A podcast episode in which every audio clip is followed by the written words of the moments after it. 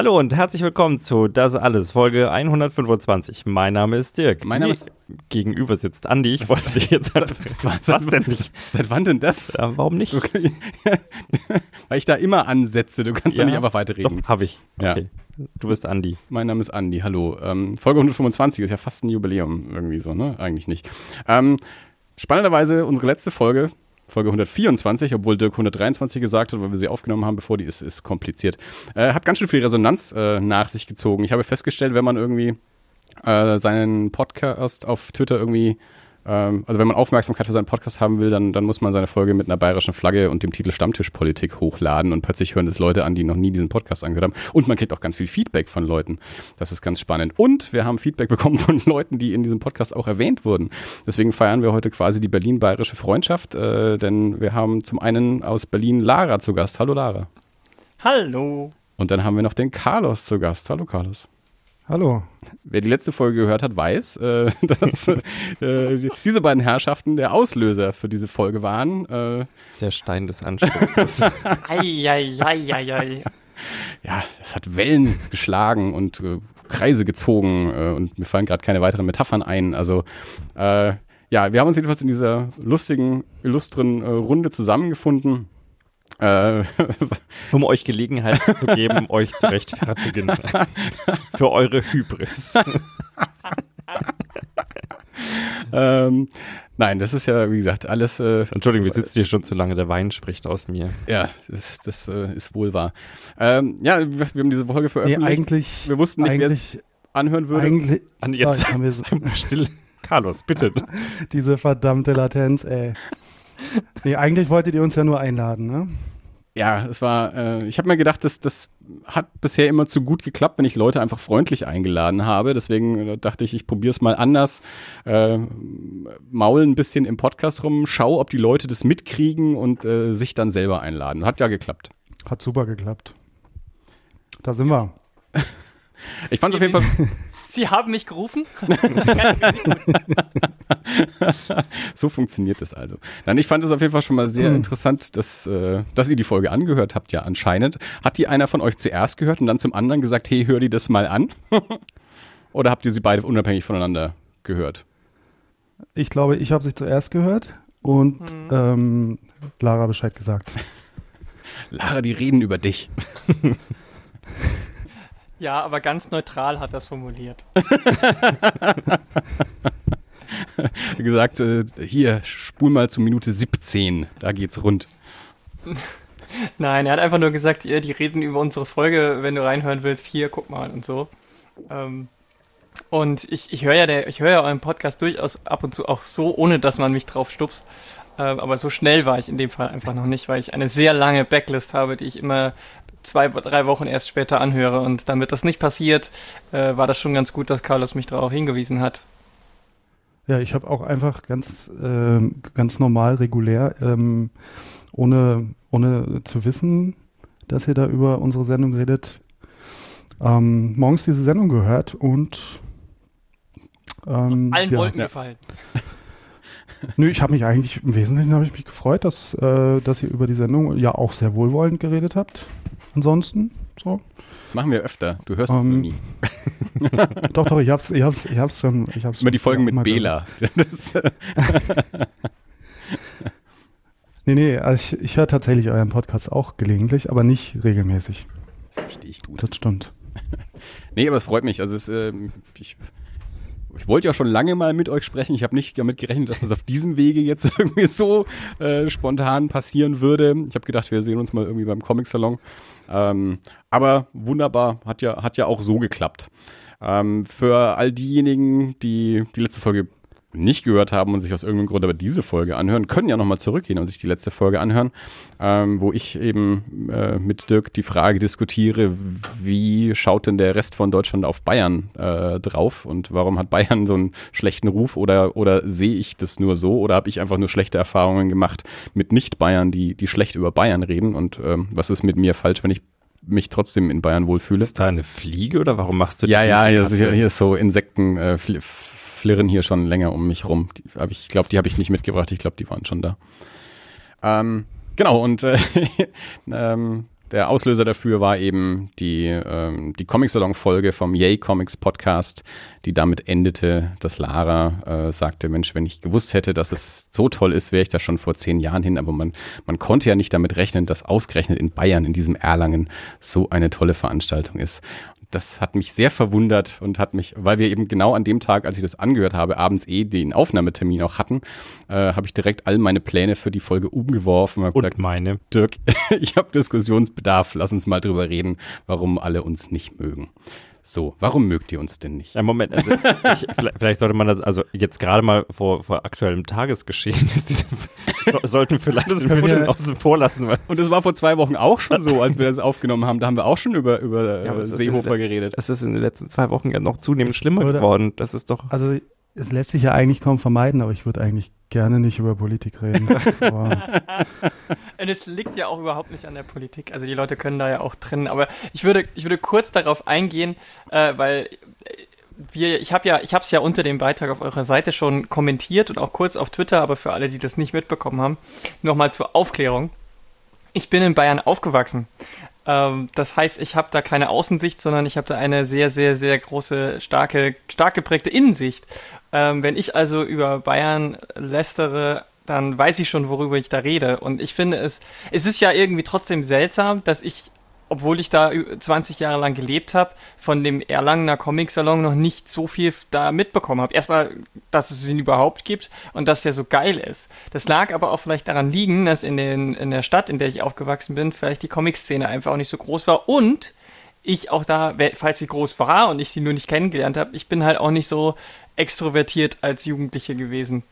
Deswegen ähm, war, war es vielleicht auch, also ich bin, ich bin ja sowieso noch nicht so lange richtig aktiv in der großen Comic-Szene. Ich lese zwar schon immer Comics, aber dieses mit anderen darüber reden und sich auch noch treffen mit Leuten, das hatte ich einfach auch früher nicht und deswegen habe ich auch früher noch nichts von dem Erlangen Comic-Salon gehört. Also ich glaube Und ich meine, ich bin in, bin in Niederbayern groß geworden, da ist Franken auch wieder so ein bisschen schwierig. Ich glaube auch, das ist wahrscheinlich das, was mich daran eben so äh, gewundert hat, weil ich dich natürlich nur über die Comic-Szene kenne. Und äh, deswegen mir dachte, die macht so viel mit Comics und macht Podcasts und liest und schreibt und, und kennt Leute, die muss doch schon mal mitbekommen haben, dass alle zu diesem Erlanger Comic-Salon hingehen und dass es da gut ist. Wo kommt denn diese große Verwunderung her? Das war, glaube ich, das, was mich in dem Moment so, so schockiert hat. Ich dachte, also wer so tief in der Comic-Szene drin ist, kann sich doch gar nicht so wundern, dass der Erlanger Comic-Salon eine Veranstaltung ist, wo man mal hingehen kann. Ja, ja, das liegt tatsächlich daran, dass ich richtig aktiv in der Szene, also auch nach außen, noch gar nicht so lange dabei mhm. bin. Also vielleicht jetzt so drei, vier Jahre wirklich aktiv und dann auch sehr langsam. Und ich komme ja auch eigentlich eher über die internationale Szene äh, an den Comic ran und habe die deutsche Szene auch lange gar nicht auf dem Schirm gehabt. Und das ist natürlich dann nochmal was anderes.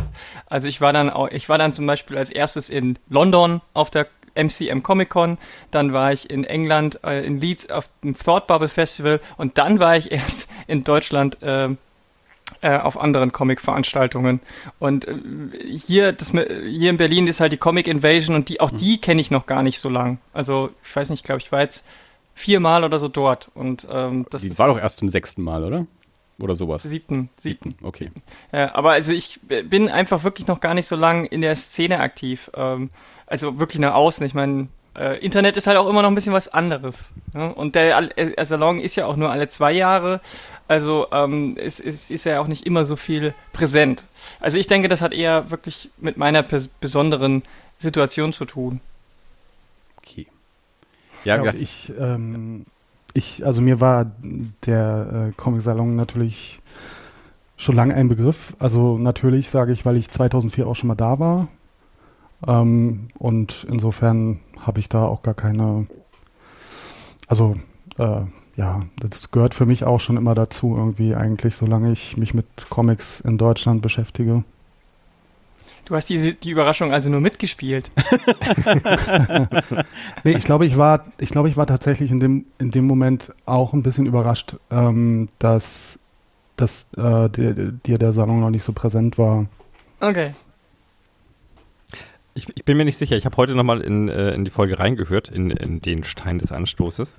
Und äh, ich bin mir nicht sicher genau, wer, wer das gesagt hat. Ich habe das auf dem, äh, auf dem Fahrrad gehört mit, mit nur einem Stöpsel im Ohr und äh, ich, für mich war so bezeichnend, weil irgendjemand meinte, hm, ja, und dann stand ich irgendwie vom, vom Gummi, Gummi irgendwas und ich sag, auf dem Fahrrad sitzen vor mich hin, Wörner. Und dann sagt, wenn mal irgendjemand sagt Gummi, dann weiß er sofort, wer da gemeint ist. Und ich, ja, okay, das äh, war jetzt so das.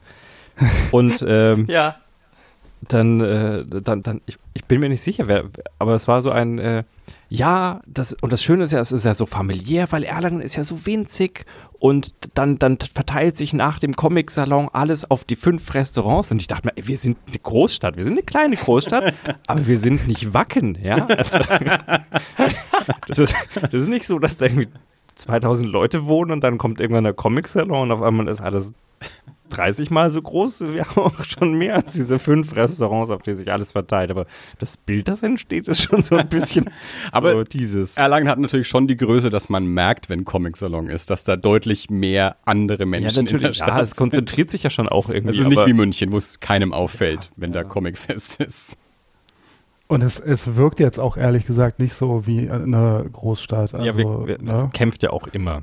ja, also es gibt so dieses Gerücht, dass, dass äh, die vielen Fahrräder in Erlangen daher kommen, dass jeder, jeder neu zugezogene Erlanger ein Fahrrad geschenkt bekommt. Hauptsache, er meldet sich dort, äh, da, damit man über die 100.000 kommt. Es gab auch, glaube ich, schon mal so, irgendwie so irgendwelche Anreize für Studenten, dass die ihren Erstwohnsitz nach Erlangen verlegen. Oder damit, das machen viele Städte. Ja. Äh, in, als, ich habe ja in Dresden studiert und da war das genauso. Da haben die Leute irgendwie eine Willkommensprämie. ja. Ich glaube sogar Geld, richtig knallhart Geld bekommen. Begrüßungsgeld. Also da müsste, da muss sich Erlangen jetzt nicht irgendwie. ne, ähm, aber ich glaube, es liegt vor allem einfach auch an der architektonischen äh, Beschaffenheit. Also es ist einfach nicht so eine zugebaute Großstadt. Das ist ja ganz schön. Also es gibt ja Ecken in vielen großen Städten. Ähm, Berlin ist äh, ein Beispiel, München sicherlich ein anderes. Äh, vom Ruhrpott oder so, weiß ich, kann ich jetzt nicht so viel sagen, aber ähm, das, da, den merkt man halt auch an, daran an, weil es da so viele hässliche Flecken gibt. Und das Zentrum von Erlangen ist halt einfach auch wunderschön. Und deswegen ähm, ist es vielleicht deswegen auch so ungroßstädterisch im positiven Sinn. Ist halt idyllisch. Okay, ich bin geneigt, das hinzunehmen. Ich habe vorhin schon Dirk schon gesagt, er hat sich auch sein, sein, ähm, äh, sein, sein Berliner Freundschafts-T-Shirt angezogen. Er hat sein Ärzte, sein Die Ärzte-T-Shirt an. Verstehe. Es war aber keine Absicht, aber wir interpretieren das mal so.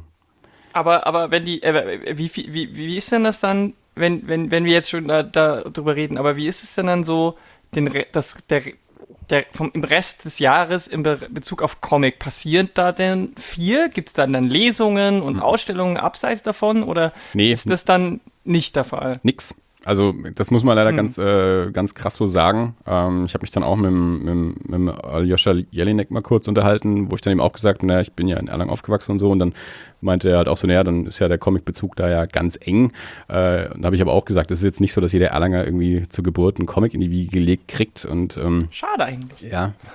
Nee, also es ist, es ist leider so, ähm, dass zwischen, zwischen den Salons ähm, da wirklich nichts passiert. Es gab ja immer mal wieder so die Bestrebungen, ein, ein Comiczentrum an sich in Deutschland irgendwo aufzubauen. Da war ja Hildesheim dann mal eine kurze Zeit lang im Gespräch. Die wollten da ja auch ein eigenes Festival machen, die Comic Time, die dann nie passiert ist und da eben auch die Bestrebungen dort ein, ein Comiczentrum zu machen. Wie gesagt, das hat sich dann irgendwann zerschlagen. Äh, und Erlangen war dann immer so der Kandidat, weil da ist ja eh schon der Salon, der nun mal die größte deutschsprachige Comic-Veranstaltung ist. Das war noch vor diesen ganzen Comic-Cons, die aber natürlich auch einen ganz anderen Charakter haben. Ähm, also von daher wär, hätte Erlangen sich dahingehend angeboten für so ein Comiczentrum, aber Comiczentrum ist natürlich auch immer was, was Geld kostet und niemand in Deutschland äh, gibt Geld für Comics aus.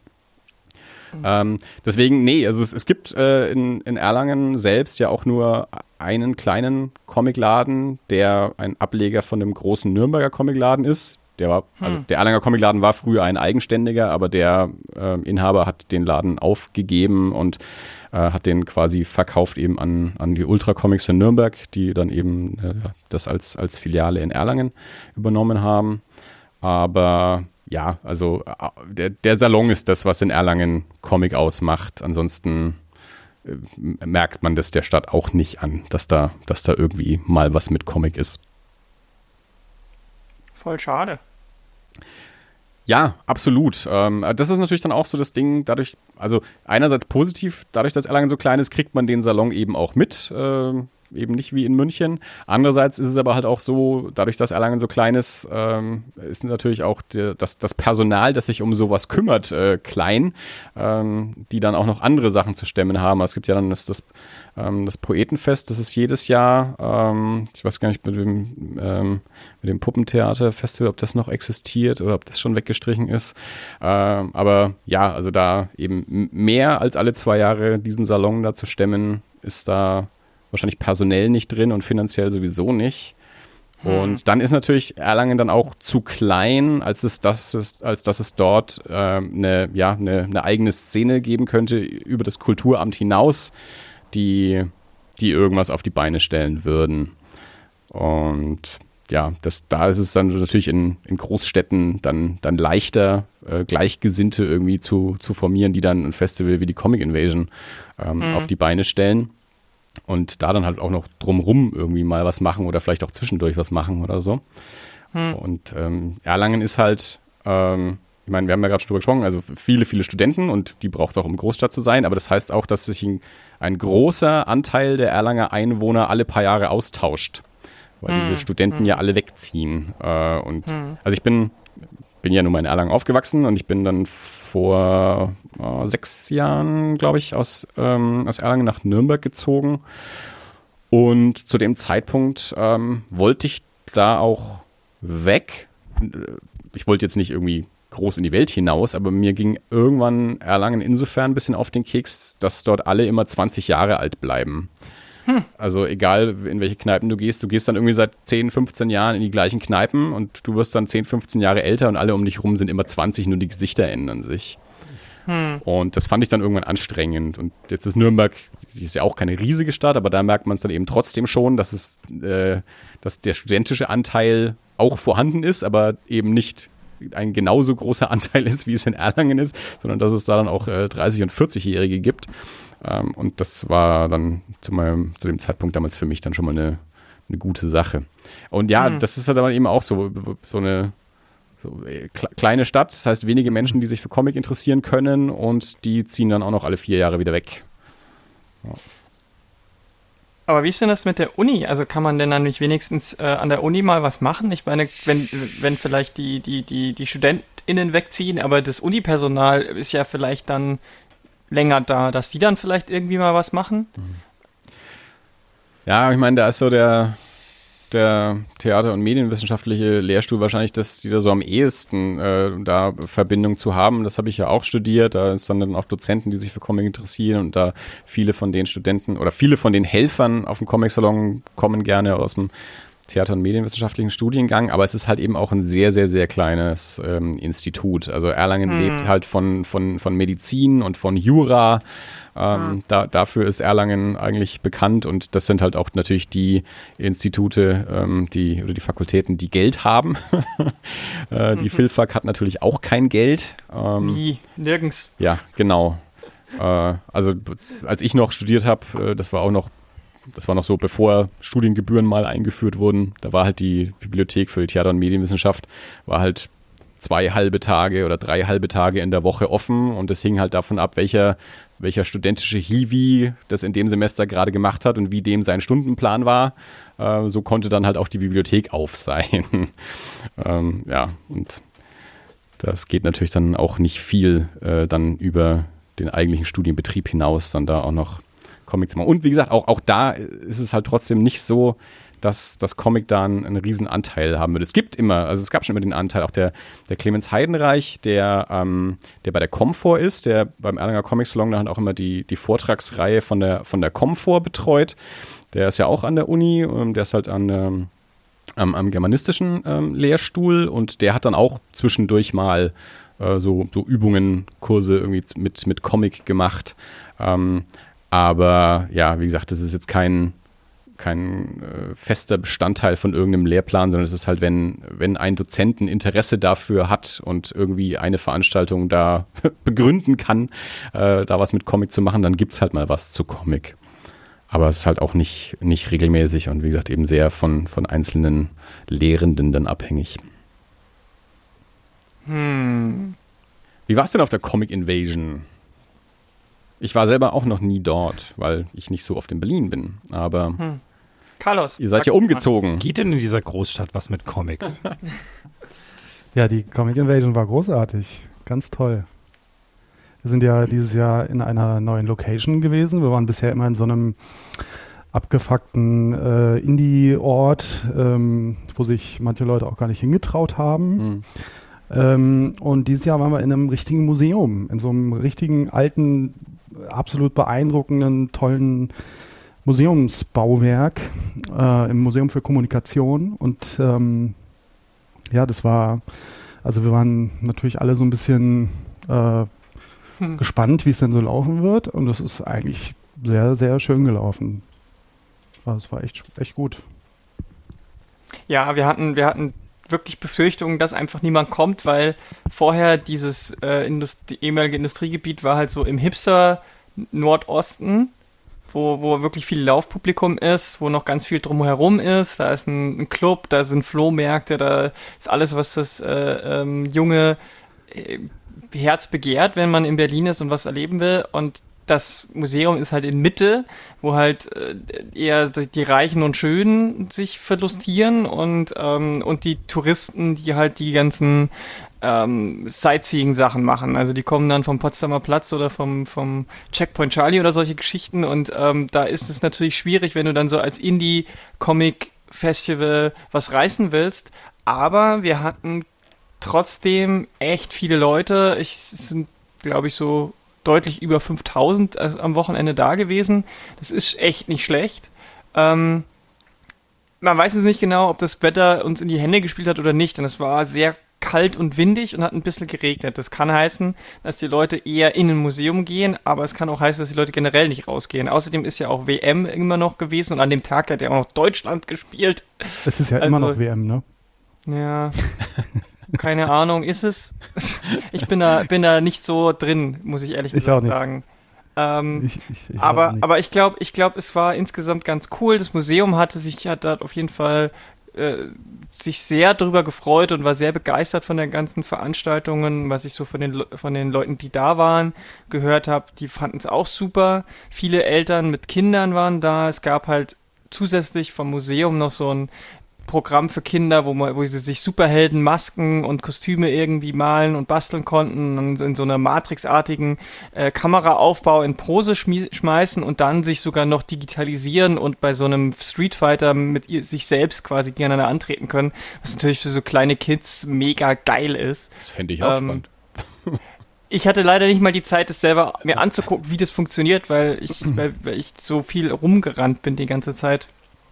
Aber insgesamt äh, sind wir alle eher positiv rausgegangen mit einem positiven Gefühl. Wir fahren, sammeln gerade Feedback ein von den AusstellerInnen und, und machen jetzt gleich noch demnächst ähm, ein, ein Feedback-Formular auf die Website und über Social Media und Newsletter von Leuten, die als BesucherInnen dort waren, weil wir einfach wissen, wir wissen natürlich nicht so richtig, sollen wir es nochmal dort machen? Hm. Was sollen wir anders machen? Das ist so eine Organisation von so einem Festival, was ja eigentlich so total aus dem DIY kommt, ne? Also das war, Ja. am Anfang war das ein Straßenfest, wo, wo es nicht mal ein Lo eine Location gab, sondern halt einfach nur fünf Tische auf die Straße gestellt wurden. Und mittlerweile sind wir jetzt in einem Museum. Also die, das ist schon, kann auch zu Reibungen innerhalb der Szene führen. Deswegen ähm, müssen wir mal schauen, wie wir das die nächsten Jahre machen. Aber insgesamt sind wir alle mit einem sehr guten Gefühl rausgegangen. Hat Ja. Erlangen nicht auch so angefangen? Laufen die Berliner uns jetzt den Rang ab? Sollten wir vielleicht doch zurückhaltend mit unserer Freundschaft sein? Ich weiß gar nicht, was mit Dirk heute los ist. Er hat wirklich zu viel getrunken. Nein, ich habe noch nicht aus. Ja, es hat, Erlangen hat so ähnlich angefangen. Das ist- Echt? Aber, naja, also. Kleiner, es, also naja, deutlich es, kleiner. es kam halt, es kam jetzt nicht aus der, aus der ähm, Indie- Fanzine, Comicmacher-Szene oder so, aber äh, das, damals war es der, der damalige Leiter vom Kulturamt, der da irgendwie ein Interesse daran hatte und als der allererste Comic Salon 1984 stattgefunden hat, war das halt auch mehr so ein Stammtisch irgendwie. Da kann ich Hm. kann nicht genau sagen, wie viele Leute da waren, äh, aber es war halt so, ja, sehr wenige in einer, in einer kleinen, äh, ich weiß auch gar nicht in welchem Raum, weil beim, beim ersten war ich auch noch nicht. Ähm, Aber also ich war ab dem zweiten oder dem dritten war ich bei jedem. Ich kann es nicht ganz genau festmachen. Aber Immerhin. das war dann, naja, ich, ich bin da halt auch her und ich bin auch alt genug, um da halt schon gewesen zu sein.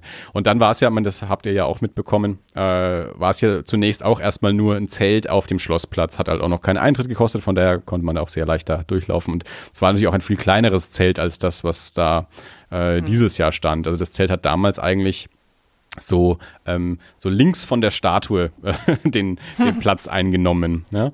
Ähm, und dann kam irgendwann zu dem Zelt kam dann der Reduttensaal dazu. Das war dann in, an den beiden Orten. Und dann ist es in die Ladeshalle gezogen und dann ist es in der Ladeshalle immer größer geworden. Aber ja, die allererste Veranstaltung war halt auch einfach nur, man muss sich das mal vorstellen, 1984, da also eine, eine, eine bundesweit vernetzte Comic-Szene war der auch, naja, Post, so, ne? Also so Fa. Fanzines durch die Gegend schicken.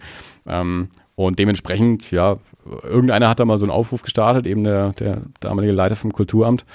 Ähm, und hat da halt Leute eingeladen und irgendwie hat sich das dann so alle zwei Jahre halt auch, auch etabliert. Und ja, wahrscheinlich, weil es eben die, die ersten waren und über die Jahre das offensichtlich auch ja, sehr gut machen. Also man hört ja so von den Ausstellern eigentlich auch immer sehr positives Feedback, was die Organisation und was die Helfer und alles angeht. Also die haben das ja alles sehr gut im Griff. Hat sich das halt auch festgesetzt und irgendwie alle anderen Veranstaltungen, also es gab ja mal in den 90er Jahren Hamburg äh, im, im Zwischenjahr, die haben das halt ein paar Mal gemacht und haben dann wieder aufgehört. Jetzt seit einiger Zeit gibt's halt München im Zwischenjahr, die aber natürlich dann eben auch nicht diese Größe haben, weil sich es wahrscheinlich auch für die gesamtdeutsche Szene nicht lohnt, sich jedes Jahr an einem Ort zu treffen. Äh, Hm. Nicht genug Veröffentlichungen und wahrscheinlich auch, ja, es es ist natürlich auch kostenintensiv, ähm, wenn man immer irgendwo anreisen muss und Standmiete und all sowas. Also da lohnt sich wahrscheinlich wirklich nur alle zwei Jahre. Hm. Ähm, sonst, ja, Bin ich mir gar nicht so sicher. Ich glaube, mittlerweile ist eher das Problem, dass es äh, zu viele Sachen gibt, wo die großen Verlage angeblich alle sein müssten. Also ich meine, diese, die, ich glaube, ein, ein Erfolgsrezept von der, von, von dem Salon ist ja auch, dass die Leute damit kein Geld verdienen wollten Ja. ursprünglich. Mhm. Und ich denke, die Sachen, die jetzt alle eben gekommen sind, diese ganzen Comic-Cons nach dem amerikanischen Prinzip, die alle okay sind von ihrer, es gibt genügend Leute, die das machen, aber es gibt so viele davon und auf allen wird gesagt, ja, wo ist denn Panini? Ja, wo sind Ja. denn Carlsen? Die müssen doch alle hier sein. Ja. Plus zu den großen Büchermessen Frankfurt und Leipzig. Und diese Standmieten, die kosten auch eine Menge Geld. Ja. Und ähm, da müssen die, und Personal es kann sich halt auch nicht äh, vierteilen und mit, mit Urlaub und Krankheit. Ich glaube, das ist mittlerweile einfach auch schwierig, da die richtige Priorität zu setzen. Bei den Comic-Cons glaube ich zwar, dass es sich in den nächsten Jahren auch wieder etwas eindampfen wird, weil abseits von der Stuttgarter, die ja gerade wieder stattgefunden hat, von der ich auch wieder wieder mal ganz viele gute Sachen gehört habe, Hm. sind die anderen ja auch alle eher skeptisch äh, äh, beziehungsweise oder oder oder ist das Feedback aus der Szene eher verhalten, was das angeht, also sowohl AusstellerInnen als auch BesucherInnen, was den Comic-Anteil angeht auf diesen Comic-Cons, äh, ist es ja dann eher schlecht bestellt und ich glaube, das wird dann wahrscheinlich auch wieder ein bisschen weniger werden. Das ist auf jeden Fall ein guter Punkt. Ähm, klar, das ist jetzt natürlich auch noch zusätzlich mit dazugekommen für, für verschiedene Verlage. Aber auch, man, diese Comic-Cons gibt es ja jetzt auch nicht so lange und davor war es halt auf jeden Fall so, dass alle zwei Jahre wahrscheinlich einfach genug war und eben auch, Hm. ähm, ja, ist auch, auch da schon, also gerade für die kleineren einfach auch zu teuer ähm, Mhm. wäre, jedes Jahr irgendwie da äh, sich eine Übernachtung und, und Fahrt und Mhm. alles äh, in Erlangen dann zu holen. Und es ist ja auch mehr was Besonderes, wenn es nicht so oft ist. Ja. Genau, das hat auch zum Beispiel Tim Gatke ja auch gesagt, dass er das eigentlich, dass das so super ist, dass man dann so Hype ist quasi, Ja. weil, weil man jetzt wieder zwei Jahre gewartet hat, dass es einfach, egal wie es ist, eigentlich immer erstmal cool ist. Also es nie wirklich scheiße sein kann, Ja. wenn man sich seit zwei Jahren ja so drauf freut.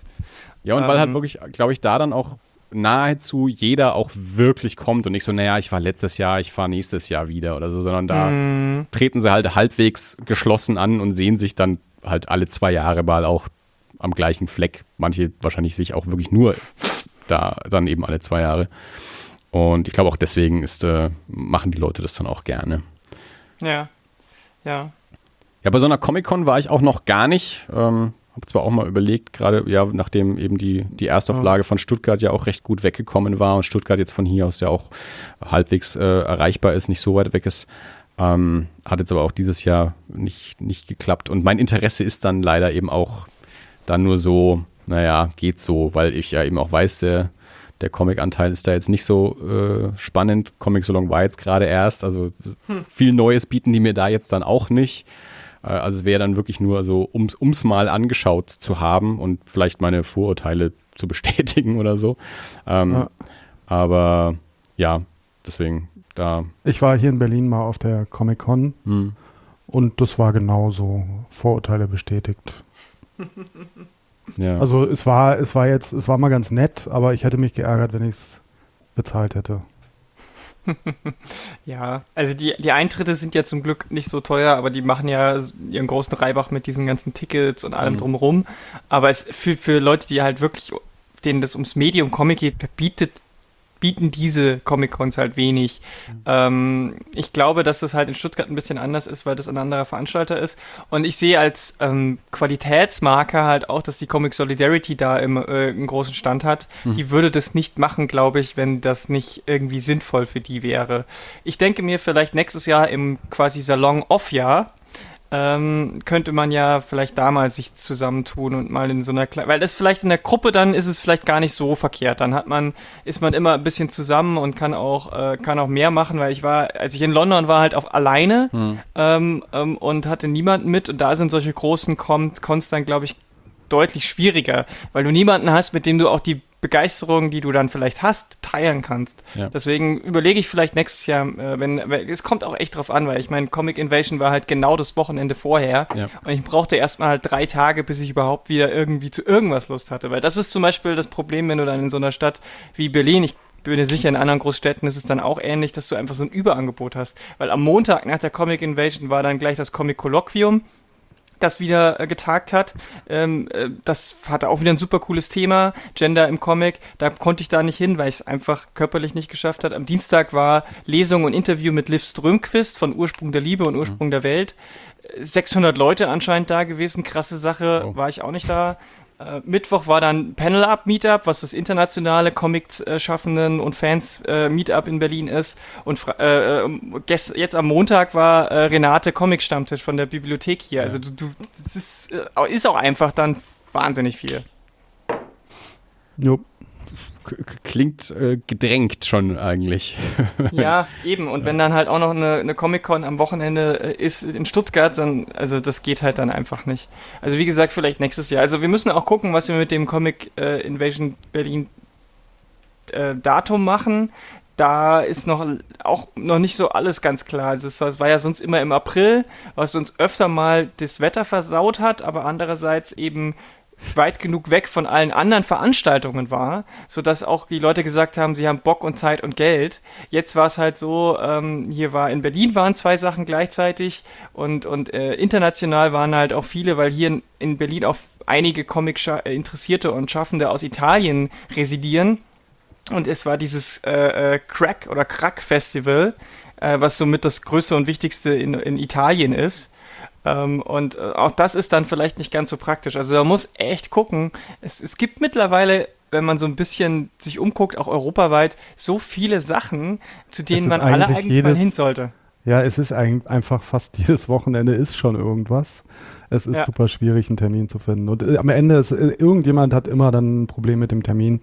Und ähm, ja, es ist wirklich ja schwierig aber ich sehe das ja als gutes Zeichen. Also ich meine, als ich mit, als ich 16 war und mein, mein Spider-Man-Heftchen gelesen habe in meinem Zimmer, hätte ich mir niemals träumen lassen, dass es äh, äh, 15, 16 Jahre später äh, so viele Möglichkeiten gibt für dieses Medium, irgendwo hinzugehen, mit den Leuten, die es machen, zu schnacken, mit den Leuten, die es auch geil finden, zu reden.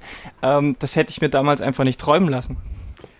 Das, äh, ja, kann ich so bestätigen. Als ich 15, 16 Jahre, ist bei mir ja noch ein bisschen länger her auch und auch als ich noch jünger war äh, und ja eben wirklich der, der Comic-Salon alle zwei Jahre so das, das Mekka war und ich war eben da auch eigentlich fast immer alleine. Also dann habe ich auch äh, alleine diese vier Tage dann immer verbracht. Ähm, so in der, in der Schule hatte ich dann auch so ein, einen Freund, der auch Comics gelesen hat. Wir haben die, die Carlsen-Comics hauptsächlich, also Spirou war auch mal so meine Reihe. Äh, aber ja, aber darüber hinaus war es dann auch irgendwann vorbei. Und irgendwann haben so die Freunde, die ich kannte, die Comics gelesen haben, die haben dann auch irgendwann aufgehört, Comics zu lesen. So dieses klassische, die sind dann irgendwann da rausgewachsen. Das habe ich halt nie geschafft. Ähm, und Ein Glück. Ja, sehe ich auch so. Ich habe ich hab einfach durchgehalten. Mittlerweile ist der Comic zurück.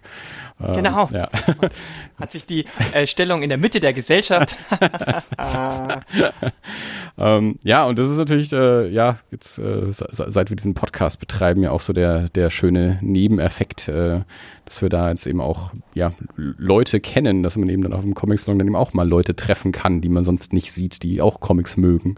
Und äh, ich da nicht einfach nur alleine vier Tage irgendwie in, in, in Lesungen und äh, Vorträgen sitze und äh, rumflaniere und montags den Post-Convention Blues blase. Hast du denn, vielleicht habe ich das gerade verschlafen oder so, aber ähm, hast du, bist du schon mal noch mehr rumgereist auf, auf irgendwelche Comic-Veranstaltungen oder ist für dich Erlangen so das Ding? Ähm, ich, nee, ich war, ich überlege gerade kurz, ähm, nee, ich bin noch nie irgendwo gezielt hingefahren. Ich war mein Leben lang ein sehr schlechter Verreiser. Das habe ich erst mit meiner Frau jetzt gelernt, äh, die mich mit, mit in die Welt nimmt. Aber äh, also Angoulême pla pluggen, aber und nicht mal nach Berlin fahren. Ja, nee. Also in Tokio war ich schon, aber nur nicht in Berlin. Ich war auch schon in Berlin. Nee, aber für, für so, also auf so Comic-Veranstaltungen war ich bisher auch noch nicht. Nee, also ich, ähm, ja, wie gesagt, äh, Comic Invasion habe ich ja aus der Ferne auch mitbekommen, wie das entstanden ist und so und, und fand das schon auch interessant. Hab auch äh, dieses Jahr äh, meinen Außenkorrespondenten hingeschickt, äh, der uns dann hoffentlich hier auch im Podcast irgendwann noch darüber berichten wird, weil der halt in Berlin wohnt. Also der von äh, äh, in Berlin aufgewachsen, geboren und aufgewachsen, dann hier zum Studieren und Arbeiten war und mittlerweile wieder nach Berlin zurückgezogen ist. Ähm, also auch beide Welten kennt. ähm, ja, nee, aber äh, ja, und, und auch so im Ausland. Äh, also ich habe ich hab schon, ich hab schon Comicläden in London besucht, aber ich war noch auf keinem, äh, auf keinem Festival. Mhm. Ja, und, und sowas wie Angoulême, da muss man Französisch sprechen, das tue ich ja auch nicht. Nee, fände ich schon mal spannend, also ich, aber ich habe mir sagen lassen, das ist ja auch immer zu einer scheiß Jahreszeit, wo es dann kalt ist und so.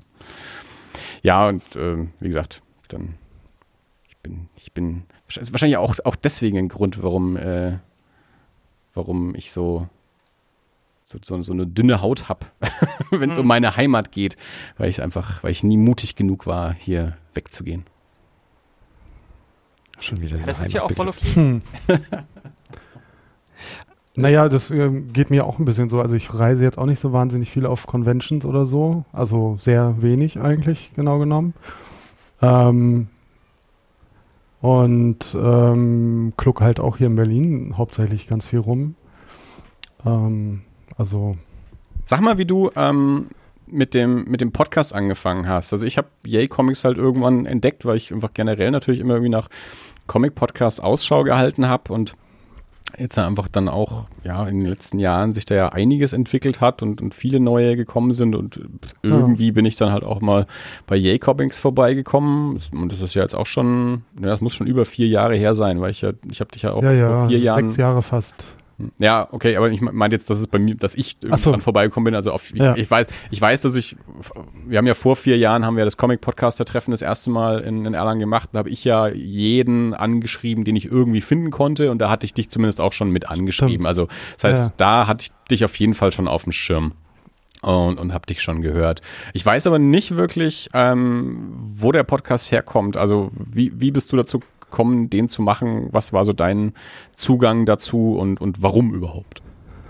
Ja, also ich habe ähm, eigentlich ein Podcast-Projekt gesucht, um einen Podcast zu machen. So, ich hatte schon so ein, so ein, so ein Doku, so ein, so ein experimentelles Doku-Schnipsel-Format, so mit so kurzen drei bis zehn Minuten Dingern, die ich so mit dem Field Recorder aufgenommen habe und so. Aber ich wollte halt irgendwie ein richtiges, längeres Podcast-Ding mal irgendwie angehen und da habe ich halt, ich bin zu der Zeit dann auch so ein bisschen wieder zu Comics zurückgekommen, weil ich so eine Ja, ich habe einfach mich eine ganze Weile nicht so richtig mit dem Thema beschäftigt oder es nur so am Rande so ein bisschen mitbekommen, was was so gab und auch nicht so viel gelesen und Sag so. doch mal noch, auch kurz zur Einordnung, weil ich das natürlich auch nicht weiß. Wie ist denn deine Comic-Leser-Historie? Also was hast du denn so gelesen, was du dann Ähm, nicht mehr gelesen hast, um dann wieder zurückzukommen?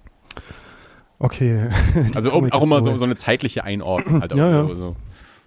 Naja, angefangen jetzt äh, die klassische Geschichte mit ähm, Bücherei, Comics, hier so die franco-belgischen Sachen ganz viel. Also Tim und Struppi sind meine, ähm, ja, liebe ich total. Und so viel franco-belgisches halt gelesen und so ein bisschen Superhelden als Kind und diese ganzen magazinartigen Hefte, was es so gab, irgendwie so halt so Yps und so Kram, wo dann halt auch mal andere Sachen drin waren.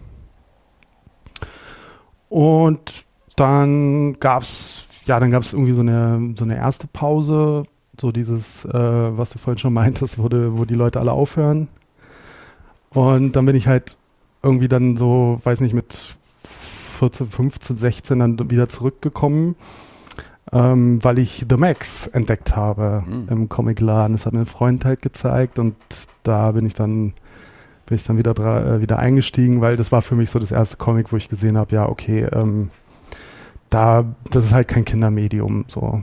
Und ähm, ja, und dann habe ich mich angefangen für alles zu interessieren und ähm, ja, aber schon hauptsächlich Sachen, die ich irgendwie grafisch ansprechend fand, weil ich halt ähm, besonders früher dann sehr, ja, doch wahrscheinlich sehr grafisch erstmal orientiert war. Ähm, ja, und so hat sich halt entwickelt irgendwie. Also, und dann, ja, dann bin ich halt später über den Podcast dann wieder, äh, also der war eigentlich ein, ein, ein Vorwand, um mich stärker wieder mit dem Medium ähm, zu beschäftigen. Und es hat auch super funktioniert. Und, Und es war, äh, genau, es kam, ähm, es kam zustande, ich habe, das war irgendwie so eine sehr spontane Idee, dass ich ähm, halt die Leute vom, vom, von einem Comicladen hier in Berlin, vom Groben Unfug, Ja. ähm, gefragt habe, ob die nicht Bock haben, irgendwie einen, Com äh, einen Comic-Podcast zu machen. Und hatten auch Bock. Und dann, ja, dann haben wir das mal angefangen halt. Und dann hat sich so weiterentwickelt. Also anfangs äh, war das ja sehr stark an, an den groben Unfug auch irgendwie gebunden. Also es wirkte tatsächlich auch so wie, so wie der Z-Geist irgendwie früher der Verlags-Podcast von Zwerchfall war, äh, war Yay Comics so der, der Podcast vom, vom groben Unfug, aber es hat sich dann ja auch irgendwie so ein bisschen freigeschwommen davon. Ja, genau. Lara gefühlt, ähm, weiß ich nicht, 28 Podcasts äh, in Vollzeit und dann noch 35 in, in, in Gastauftritten. ähm, sie, zumindest äh, wirkt es manchmal so, immer wenn irgendwo ein neuer Podcast entsteht, ist auf jeden Fall erstmal Lara auch mit dabei. äh, also wir machen einen neuen Podcast, wir brauchen noch jemanden. Hier, Lara macht immer gern mit. Okay, ich mach mit. Also so, so, so sieht es auf Twitter irgendwie manchmal aus. Ähm, Oft ist es so. Oft ist es so. Äh, deswegen, äh, ich, ich kann da gar nicht so nach, nach einem Podcast fragen. Also, äh, ja, erzähl doch einfach mal genau, wie Ja. so deine, deine Comic-Leser-Historie und dann auch noch deine Podcast-Historie ist. Okay. Also alles hat als kleines Kind angefangen mit, ähm, ich glaube, das erste, was ich so hatte, waren die Calvin und Hobbes Sachen und dann schnell lustige Taschenbücher. Mein erstes Comic-Abo war das Mickey Mouse Magazin, auch weil ich diese Gadgets so geil fand. Ähm, ich habe, es gab da noch so eine Mickey Mouse äh, Ablegerreihe, die hieß, glaube ich, Detective Mickey oder so, wo es nur um solche äh, Krimi-Geschichten ging, die halt schon so, äh, also früh schon eher den ernsthaften Stoff gesucht. Ähm, und dann, äh, aber auch bei FreundInnen immer gerne franco-belgisch gelesen. Ähm, es gab zum Beispiel einen Freund, die hatten auf ihrer, auf ihrer Toilette so einen ganzen Korb voller Lucky Luke und Asterix Bücher. Und immer wenn ich zu dem beim Spielen war, gab es so einen Moment, wo ich aufs Klo gegangen bin und dann bin ich da eine Stunde gewesen, weil ich alle Hefte gelesen habe. Und die haben sich schon Sorgen gemacht, haben mich gesucht überall, weil die hatten einen großen Bauernhof. Es war eigentlich geil. Aber ich saß auf der Toilette und habe Comics gelesen. Und das hat sich dann auch so durchgezogen. Ich weiß noch, ich hatte irgendwann mal einen größeren Zahnarzttermin und dann hat mir meine Mutter, weil es so schlimm war, äh, zwei Lucky Luke Hefte gekauft. Das, äh, das, so ging es dann weiter. Dann habe ich die Superhelden entdeckt, wie, wie wahrscheinlich jedes Kind so in den 90ern auch stark über Pro7 und RTL. Diese ganzen 90er, 80er, 90er Anim äh, Zeichentrickserien. Ähm, dann hatte ich ein Spider-Man-Abo und ähm, habe dann Da ja erstmal auch das so dieser- gelesen. Da war ja dieser Dino-Heftchen-Boom dann auch Ja. und so, ne? Genau, das war Dino, Dino Groß Hochzeit. Ähm, und dann ähm, äh, hatte ich so, ich glaube, es müsste so die, die, die, das Ende von der Spider-Man-Storyline sein, ein neuer Tag oder der letzte Tag, also wo es irgendwie darum geht, dass eigentlich war, war so nach Civil War, glaube ich, wo alle seine Identität kannten dann und dann hat ihn der Teufel, also der wirkliche Teufel, hat ihm dann ein Angebot gemacht, dass wenn er, wenn er alles, seine große Liebe Mary Jane aufgibt, dass er dann wieder seine Identität verli verliert, äh, also das alle vergessen. Das war so der Ausstiegspunkt. Und dann ähm, habe ich mich ein paar, paar Jahre wenig so damit beschäftigt, bin dann zum Studieren ja nach Dresden gegangen, habe dann Literaturwissen und Kulturwissenschaften studiert und habe dann erstmal viel klassische Prosa-Bücher gelesen und da war nicht mehr so viel Zeit für Comics, aber so nach zwei, drei Semestern habe ich dann einfach mal aus einer lustigen Fügung heraus einfach mal gesehen, oh hey, meine äh, Uni-Bibliothek hat auch Comics. Und dann habe ich mal geguckt, was es da so gibt und habe dann so die ersten Sachen, so ein bisschen Frank Miller habe ich dann entdeckt für mich erstmal. Ähm, damals noch völlig unbedarft. Ähm, heute würde ich das wahrscheinlich nicht mehr so einfach konsumieren. Ähm, habe dann auch zum Beispiel über die Verfilmung äh, von Sin City äh, 1 mal eine, eine äh, größere Hausarbeit geschrieben. Ähm, und so bin ich dann wieder zurück zum Medium Comic gekommen, bis ich dann in Berlin gelandet bin, wo ich dann auch angefangen habe, mir wieder selber Comics zu kaufen, eine größere Sammlung äh, angefangen habe zuzulegen, die mittlerweile auch schon echt sehr angewachsen ist. Und ähm, ja, dann hier eigentlich noch gar nichts in dem Bereich gemacht habe, was Podcasts angeht, sondern habe dann über das Gaming, was jahrelang so ein bisschen die, ähm, die Comic-Schiene abgelöst hatte als mein Haupthobby, habe ich äh, bei Polygamia ähm, bin ich mit eingestiegen. Das ist so ein Online-Magazin, damals noch sehr textbasiert gewesen, ähm, war aber noch, war schon immer offen für alles. Ähm, hat als Videospielmagazin angefangen, ging dann weiter zu Filme und Serien und mittlerweile äh, ist auch immer wieder mal ab und zu ein bisschen was zum Thema Comics dabei, gerade natürlich die Comic-Verfilmungen da ganz groß. Und das war so mein erster großer Podcast, bei dem ich da mitgemacht habe. Und da hat mich dann so echt irgendwie, da habe ich Blut geleckt. Und ähm, dann hieß es, ja, hier willst du hier mal dabei sein, hier ein Gastauftritt, dort ein Gastauftritt, Leute kennengelernt. Ähm, auch bei Carlos war es so, über den, ich glaube, über den Nerd, Nerd, Nerd Steffen haben wir uns kennengelernt, weil der war bei mir zu Besuch und hat dann gesagt, okay, er hat dich irgendwie kontaktiert oder du ihn, gemeinsam eine Folge aufzunehmen und äh, so haben wir uns, glaube ich, erst richtig kennengelernt. Genau. Und, und ähm, dann eben die anderen Podcast-Projekte sind fast alle über, über Twitter entstanden. Also ähm, äh, ist echt ein witziger, witziges Ding, dass das doch alles über diese sozialen Medien funktionieren kann. Und ähm, ja, so hat sich das ver verbunden immer mehr, immer weiter zugespitzt. Und jetzt, jetzt bin ich, bin ich, äh, bin ich Im hier. Auge des Orkans. Ja. Im Zentrum. Äh, Podcaster sind ja aber auch so ein, so ein Völkchen, die reden ja gerne, reden auch gerne mit anderen. Äh, und Mich ausgenommen. ja, ich eigentlich auch nicht. Also reden,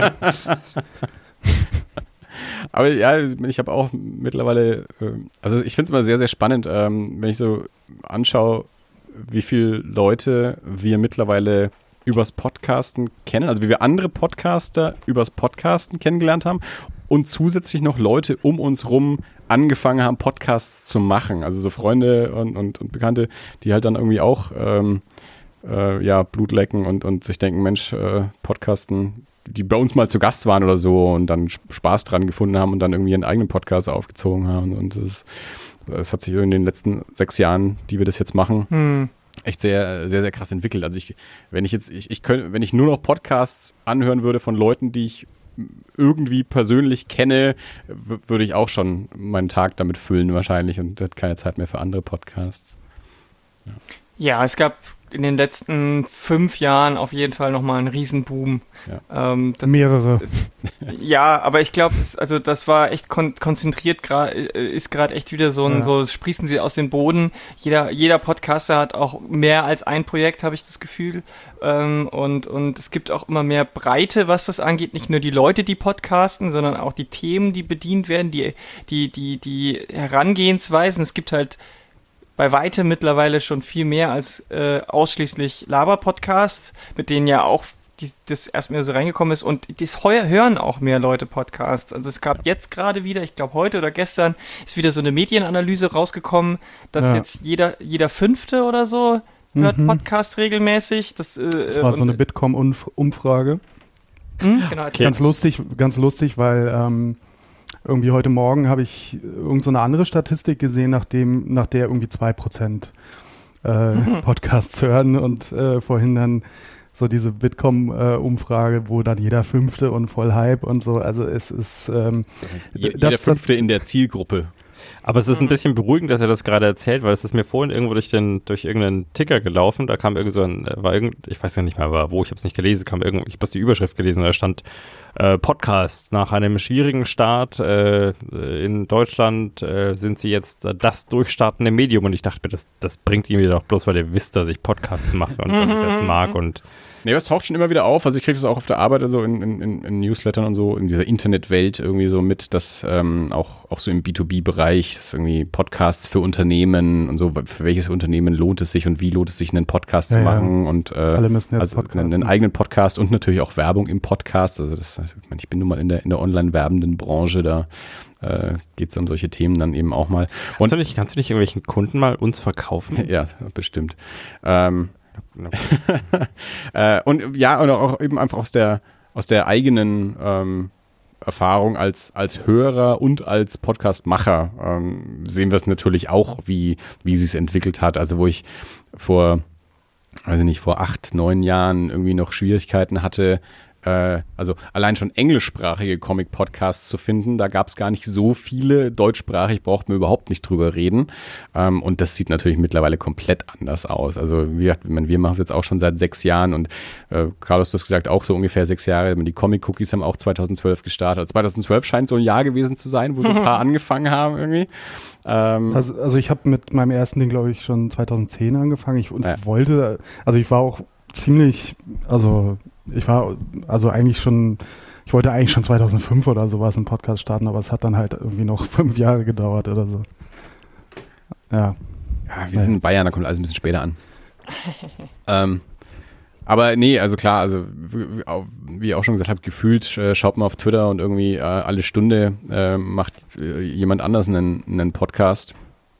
Und mittlerweile mich, äh, wie du auch gesprochen, angesprochen hast, mit der, mit der Breite der Themen, mittlerweile fühle ich mich mit unserem Laber-Podcast auch schon so ein bisschen, also schon fast ein bisschen überholt, äh, weil das, äh, ja, also wie gesagt, das, das, das macht halt mittlerweile auch echt jeder. Das ist komplett austauschbar. Also inhaltlich zumindest, nicht, nicht, nicht was die Stimmen angeht, also nicht was Danke. die Personen angeht. Also so, solche Podcasts hört man dann wirklich nur noch ähm, we wegen der Personen und nicht wegen der Themen oder eben nur einzelne Folgen. Müssen wir spezifischer werden? Du meinst, was die Themen angeht? Ja. Ja, wir könnten mal wieder was vorbereiten. Also, äh, zu, mei- zu meiner Verteidigung, ja, ich versuche hier seit Wochen über einige Sachen zu reden, Ja, über ich- die ich mich tatsächlich gut vorbereitet habe und an die ich mich mittlerweile überhaupt nicht erinnern kann. Weil immer irgendwas ist. Ja, Was er dabei verschweigt, ist, dass ich ihn auch alle zwei Wochen daran erinnere, dass er darüber ja mal reden wollte. ja und dann, dann, dann, dann fängst du plötzlich an und sagst, hier, die Berliner, ja. Die Berliner haben sich über uns Provinzler lustig gemacht. Äh, die waren total erstaunt, dass wir auch Spaß haben können. Ja, ja, ich, ich, äh, ich glaube, ich glaube nicht, dass das, ähm, dass das ein Problem ist, wenn man nicht spezifisch ist. Ich meine, ihr könnt ja statt das alles, ähm, könnt ihr irgendwann mal so Sonderfolgen machen, so ähm, das Besondere, das Einzigartige oder sowas oder das, das, das eine vielleicht. Oh. Gute, gute Spin-off-Ideen. Ne? Ähm, das, ich, ich glaube, also es hat natürlich viel mit der Äh, technischen Wärst du dabei? Klar, immer. Puh. Sehr gern. Ich, ich mache das gern. Ich schneid's auch. Wir hätten, den- wir hätten den Podcast-Motor an Bord. Stimmt, äh, wenn man Lara dabei hat, hat man auch gleich eine, ganz äh, andere Sichtbarkeit. Dann kriegen einen nochmal irgendwie 2000 mehr. Menschen mit. Ach, jetzt. Stimmt doch gar nicht. Nein, überhaupt nicht, nein. ähm, das ist auch natürlich auch, wollen, wollen ja jetzt nicht über, über äh, politische und äh, kontroverse Moment. Themen sprechen, aber äh, du warst ja in einer, äh, in einer Comicpreis-Jury und äh, jeden, den man gehört hat, äh, hat gesagt, ich, ich, die erste Person, die ich gewählt hätte für diese Comicpreis-Jury, war dann da auch. Also es ist jetzt nicht so, dass, äh, dass Menschen dich nicht auf dem Schirm hätten, wenn es um sowas geht. Ja, aber das überrascht mich ehrlich gesagt echt immer noch, weil, weil ich, ich weiß nicht, woher das kommt. Ich, ich, klar, ich bin auf Twitter viel aktiv und so, aber sonst, ich bin zum Beispiel überhaupt nicht auf Facebook oder so und keine Ahnung. Äh, ich, es ehrt mich Facebook. total, aber ich, ich, es ehrt, ich bin auch nicht auf Instagram. Also. Ja, das ist es allerdings. Ja, siehst du? Ich, ich freue mich da total drüber und, und, und äh, find, bin, bin selbst fasziniert davon finde es super. Ähm, aber ich bin alleine trotzdem nicht so wichtig, wie viele andere das vielleicht auch sein sollten. Also ähm, es gibt, es gibt jetzt schon zu viele feste Größen in Juries und äh, Gremien äh, im Comic-Bereich, die aufgebrochen werden müssten. Und äh, das, äh, das, das, das, ich glaube, dass so, so, so cool ich die Arbeit finden würde und so sehr ich mich geehrt fühlen würde, ich glaube, ich möchte gar nicht dann in jeder Jury sitzen oder so. Das wäre, ähm, selbst wenn ich, wenn ich die Zeit hätte, ähm, gar nicht das richtige, der richtige Ansatz. Da gibt es noch mindestens 20 bis 200 andere Leute, die das äh, auch machen könnten und sollten. Da haben wir uns ja ein bisschen blöd gefühlt auch. Ähm, wir haben ja ähm, am Freitag vom Comic Salon das ähm, Comic-Caster-Treffen mit dem äh, ja. Andi vom Telestammtisch und ähm, den Comic-Cookies gemacht und haben da auch noch groß irgendwie über die Preisverleihungen gesprochen und ich habe da noch so äh, den, den E-Com so äh, gelobt, dass das immer so eine lustige und coole Veranstaltung ist und so.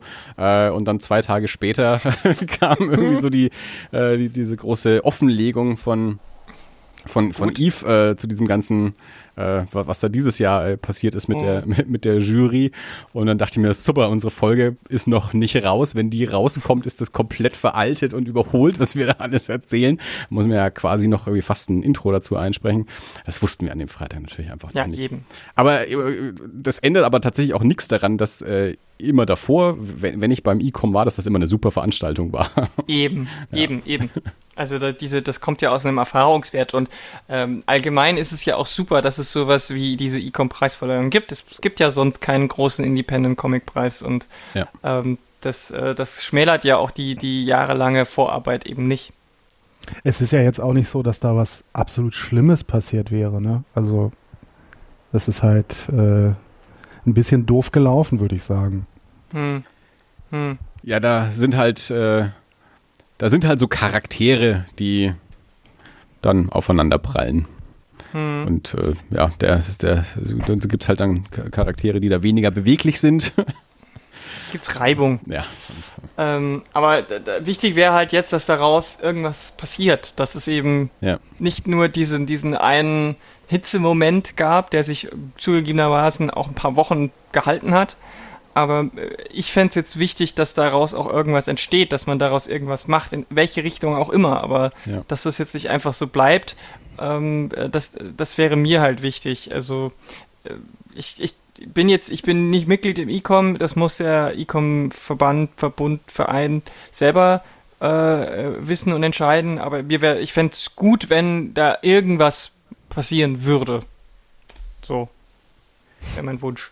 Ja, es wäre sicherlich ähm, nicht, nicht die eleganteste Lösung, das einfach zu ignorieren und irgendwie seinen Stiefel weiterzufahren. Und ich glaube auch, dass da die, die Beteiligung nicht mehr so wäre. Mhm. Also ich kann mir gut vorstellen, dass dann eben doch ähm, einige einfach, also E-Com funktioniert ja auch nur so, dass man seine Sachen dort einreicht und wenn die Leute nichts genau. einreichen, äh, dann, dann, dann macht auch dieser Preis keinen Sinn mehr und ich kann mir schon vorstellen, also es gibt ja, was ich zumindest wahrgenommen habe, gab es ja genug Solidarität ähm, mit, mit Eve und mit der Situation. Ähm, von daher kann ich mir da schon vorstellen, ähm, dass da aus den entsprechenden Ecken ähm, dann halt auch nicht mehr eingereicht wird oder Jazam war es ja, glaube ich, die auch gar nicht erst hingegangen sind. Mhm. Äh, und ähm, wenn, wenn, sich da nicht irgendwie wahrscheinlich äh, eine, ja, eine gewisse Bewegung, eine gewisse Bereitschaft zeigt, da was zu verändern, glaube ich schon auch, dass die Szene dann auch die, die Unterstützung da dann äh, einstellt, selbst wenn es um Preisgelder geht. Hm, hm. gut möglich. Und das wäre natürlich, es ist ja, ist ja auch schade, wäre ja auch so ein bisschen schade um, um, um, um die Sache an sich. Aber wenn das dann so ist, dann äh, wird sich bestimmt auch was anderes finden, was dir dann vielleicht äh, an, an deren, dessen Stelle vielleicht treten kann oder so. Ja, Also bestimmt.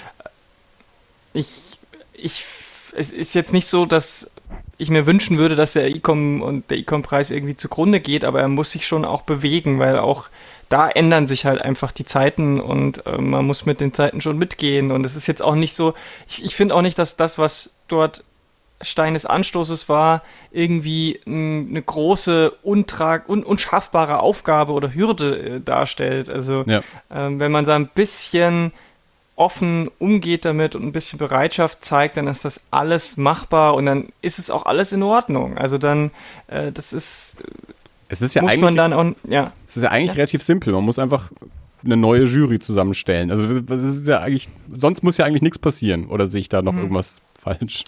Ja, ich meine, es, ich, da, da habe ich zu wenig Einblick in den E-Com äh, und seine äh, äh, Vorgehensweisen. Ich meine, die, das, ich glaube, das könnte generell mal so ein bisschen einen frischen Wind gebrauchen. Also Ja. jetzt mal ganz oberflächlich, auch die Website zum Beispiel ist jetzt nicht äh, neuester Standard und Ja, gut. ähm, die Kommunikation der ganzen Sache und wie man vielleicht die Sache auch promotet nach innen und nach außen. Ähm, also ich glaube, ähm, äh, nur, ausschließlich vier neue Personen, das wäre das Mindeste. Ja. Aber ich glaube, es täte de, der, der ganzen Sache gut, wenn da generell ein bisschen frischer Wind äh, durchgehen wehen würde. Und das hat nichts damit zu tun, dass ich mich, dass ich irgendwas mit den einzelnen Menschen, äh, äh, dass ich da äh, mit denen nicht klarkomme oder dass ich die Mhm. nicht mag oder sonst äh, oder dass ich die absägen will oder sonst irgendwie sowas, sondern ich glaube, es gibt halt einfach so einen Zeitenwechsel und ähm, da sollte man vielleicht auch versuchen mitzugehen. Ja. Wenn man, es geht ja im Endeffekt immer noch um das Medium, das wir eigentlich alle sehr gerne haben, nämlich das Comic und ähm, nicht um Persönlichkeiten. Ich meine, natürlich auch, auch da gibt es dann immer so, so Seilschaften und natürlich auch so Gruppierungen. Comic ist ja nicht gleich Comic. Ja? Also Ja, auch die, die junge äh, Generation, die dann über die äh, Sigurd-Sammler herzieht mit den Rollkoffern. Der, der, der, der klassische Rollkoffer, das, Ja gut, das ist ja aber auch schon so über ein die muss- Feindbild. Ähm, Über die muss man ja auch herziehen. Ja, es wird auf jeden Fall spannend. Ich meine, Der, der E-Com ist ja jedes Jahr, der ist ja nicht wie der Comic-Salon alle zwei Jahre. E-Com wird ja nächstes Jahr dann wieder in München verliehen. Von daher äh, se sehen wir ja schon in einem Jahr, äh, Genau. was sich tut oder ob sich was tut. Ja. Ich weiß nicht, ich habe noch, ich hab noch nie mit einem Rollkoffer-Typ-Sammler gesprochen. Würde ich gerne musste einfach mal. mal, da musste mal auf die äh, Comicbörse gehen in Berlin. Ja, aber ich will Da halt sind vielleicht sie. nicht unbedingt direkt in das Territorium von denen. Das wäre das eigentlich auch mal, so ein rund, runder Tisch. Äh, Generationen Comic-Sammler äh, Ja. setzen wir uns alle zusammen. Und Ja, ich die glaube, Toleranz hat auch Grenzen. Also. Wollen wir es mal nicht übertreiben. Carlos, ich merke schon, du hast, bist auf äh, etwas äh, auf Krawall gebürstet. er ist auf unser Niveau herabgesunken. Nee, das war natürlich ein Späßchen. Alle Comic-Freunde sind cool. passen uns alle an den Händen und singen I love, große I love you all. Kommen wir ja. Die hören ja keinen Podcast, die kennen sich ja mit der Technik nicht aus. schade. Ja. Könnten Sie noch was lernen bei? Ich, ich habe noch nie nachgeschaut, ob es einen Sigurd-Podcast gibt. Und ich will damit ja auch gar nicht über. Sigurd herziehen, weil ich halte, ich, ich halte ja auch diese, diese Generation an Comicleser für super wichtig und auch diese Comics super spannend. Also das ist so meine Mutter. Ich habe noch, also beziehungsweise meine Mutter hat diese Hefte noch Hefte aus ihrer Kindheit, also wirklich so, so Sigurd-Hefte aus ihrer Kindheit. Also sprich so aus den Ich 50er Jahren. Auch super. Ähm, und und ich, ich glaube, dass das für den, für den deutschen Comic auch eine, eine sehr, sehr wichtige ähm, Phase war. Ähm, Ja, aber auch für Podcasts so. Äh, ich hätte da generell auch gerne noch mehr äh, so Diversität im Sinne von auch mehr ältere Menschen zum Beispiel. Fände Ja. ich super interessant. das, da, da müssen wir halt für sorgen. Da müssen wir reinwachsen. Also ich weiß nicht, Genau, ob, wir ob die warten- Generation. warten jetzt einfach noch. Wir, wir machen einfach noch zehn Jahre Podcast, dann sind wir diese Generation. Ja, genau. Also ich weiß, ich weiß nicht, ob die, äh, ob unsere Eltern das noch anfangen, also ob, ob sich da noch genug finden. Ähm, aber Die müssen wir, ja nicht selber anfangen. Es reicht ja, wenn irgendwie ihre Kinder ihnen Mikrofone vors Maul halten und dann geht's los. Dirks Mutter war ja. Ja. schon mal fast so weit. Die hat ja zumindest schon mal angefangen, Dia-Shows zu vertonen. Das macht sie ja auch immer noch. Ja, an. Ja, das ist doch schon mal ein Anfang. Genau. Und äh, ladet sie was. doch einfach mal ein bei euch. Haben wir, glaube ich, auch schon mal sogar drüber, mal, ges- schon mal drüber gesprochen. Weil, sie- also meine Mutter hatte ja wirklich also keine Berührungspunkte irgendwie so zum, zum Medium Internet, also das, äh, nahezu keine. Ähm, Dirks Mutter ist da ja schon äh, versierter, die hört uns ja auch äh, gerne mal zu. Ähm, Und korrigiert mich dann nachher auf Twitter. ach, da, das, von Twitter weiß ich gar nicht. Sie kommentiert aber zu ihrer Website, das, auf unserer Website, das weiß ich. Twitter äh, weiß ich Was, was korrigiert sie da so? Ähm, ja, ja, ich weiß nicht, irgendwelche. Wir, wir haben festgestellt, dass, äh, dass wir sehr unterschiedliche Erinnerungen haben an meine frühere Kindheit. also ne, nehmen wir ein Beispiel und ja, Mama, falls du das hörst. ähm, äh, ich, ich, ich hatte früher in, äh, in meiner Jugend einen Schiebetürschrank und diese Schiebetür hat sich ständig ausgehakt und ich habe sie einmal nach dem Duschen versucht wieder einzuhängen, um an einen Schlafanzug zu kommen und dann ist die Türe rausgefallen und mir auf den Fuß gefallen und ich hatte große Schmerzen und habe gesagt, also ich habe nicht gesagt, ich, ich, ich weiß noch, das tat verflucht weh und meine Mama hat gesagt, mach einen Waschlappen drauf. Und dann saß ich da irgendwie, saß ich da, also gefühlt eine halbe Stunde im Bad mit einem Waschlappen drauf und habe gesagt, es tut immer noch weh. Und dann sind wir irgendwann in die Klinik gefahren und die haben es geröntgt und haben gesagt, ja, ist ja schmittert. dann hatte ich halt irgendwie ein paar Wochen lang einen Gips. Und das hat meine Mama anders in Erinnerung. Und ich denke, äh, sagt dann immer, ja klar hast du das anders in Erinnerung. Ich verstehe das jetzt, ja. Also ich meine, ich habe zwei Kinder.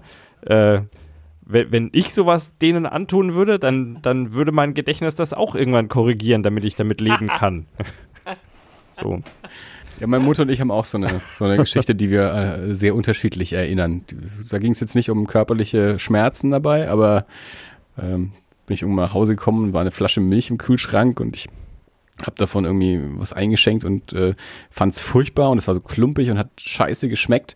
Und in meiner Erinnerung habe ich die Flasche trotzdem erstmal wieder in den Kühlschrank gestellt, weil ich mir nicht sicher war, ob das jetzt schlecht ist oder ob das was anderes ist. Äh, es war Buttermilch und ich hasse Buttermilch. Und in meiner Mutter-Erinnerung habe ich die ganze Flasche schon weggeschüttet. In meiner Erinnerung habe ich die wieder in den Kühlschrank gestellt und ähm, ja. Hm.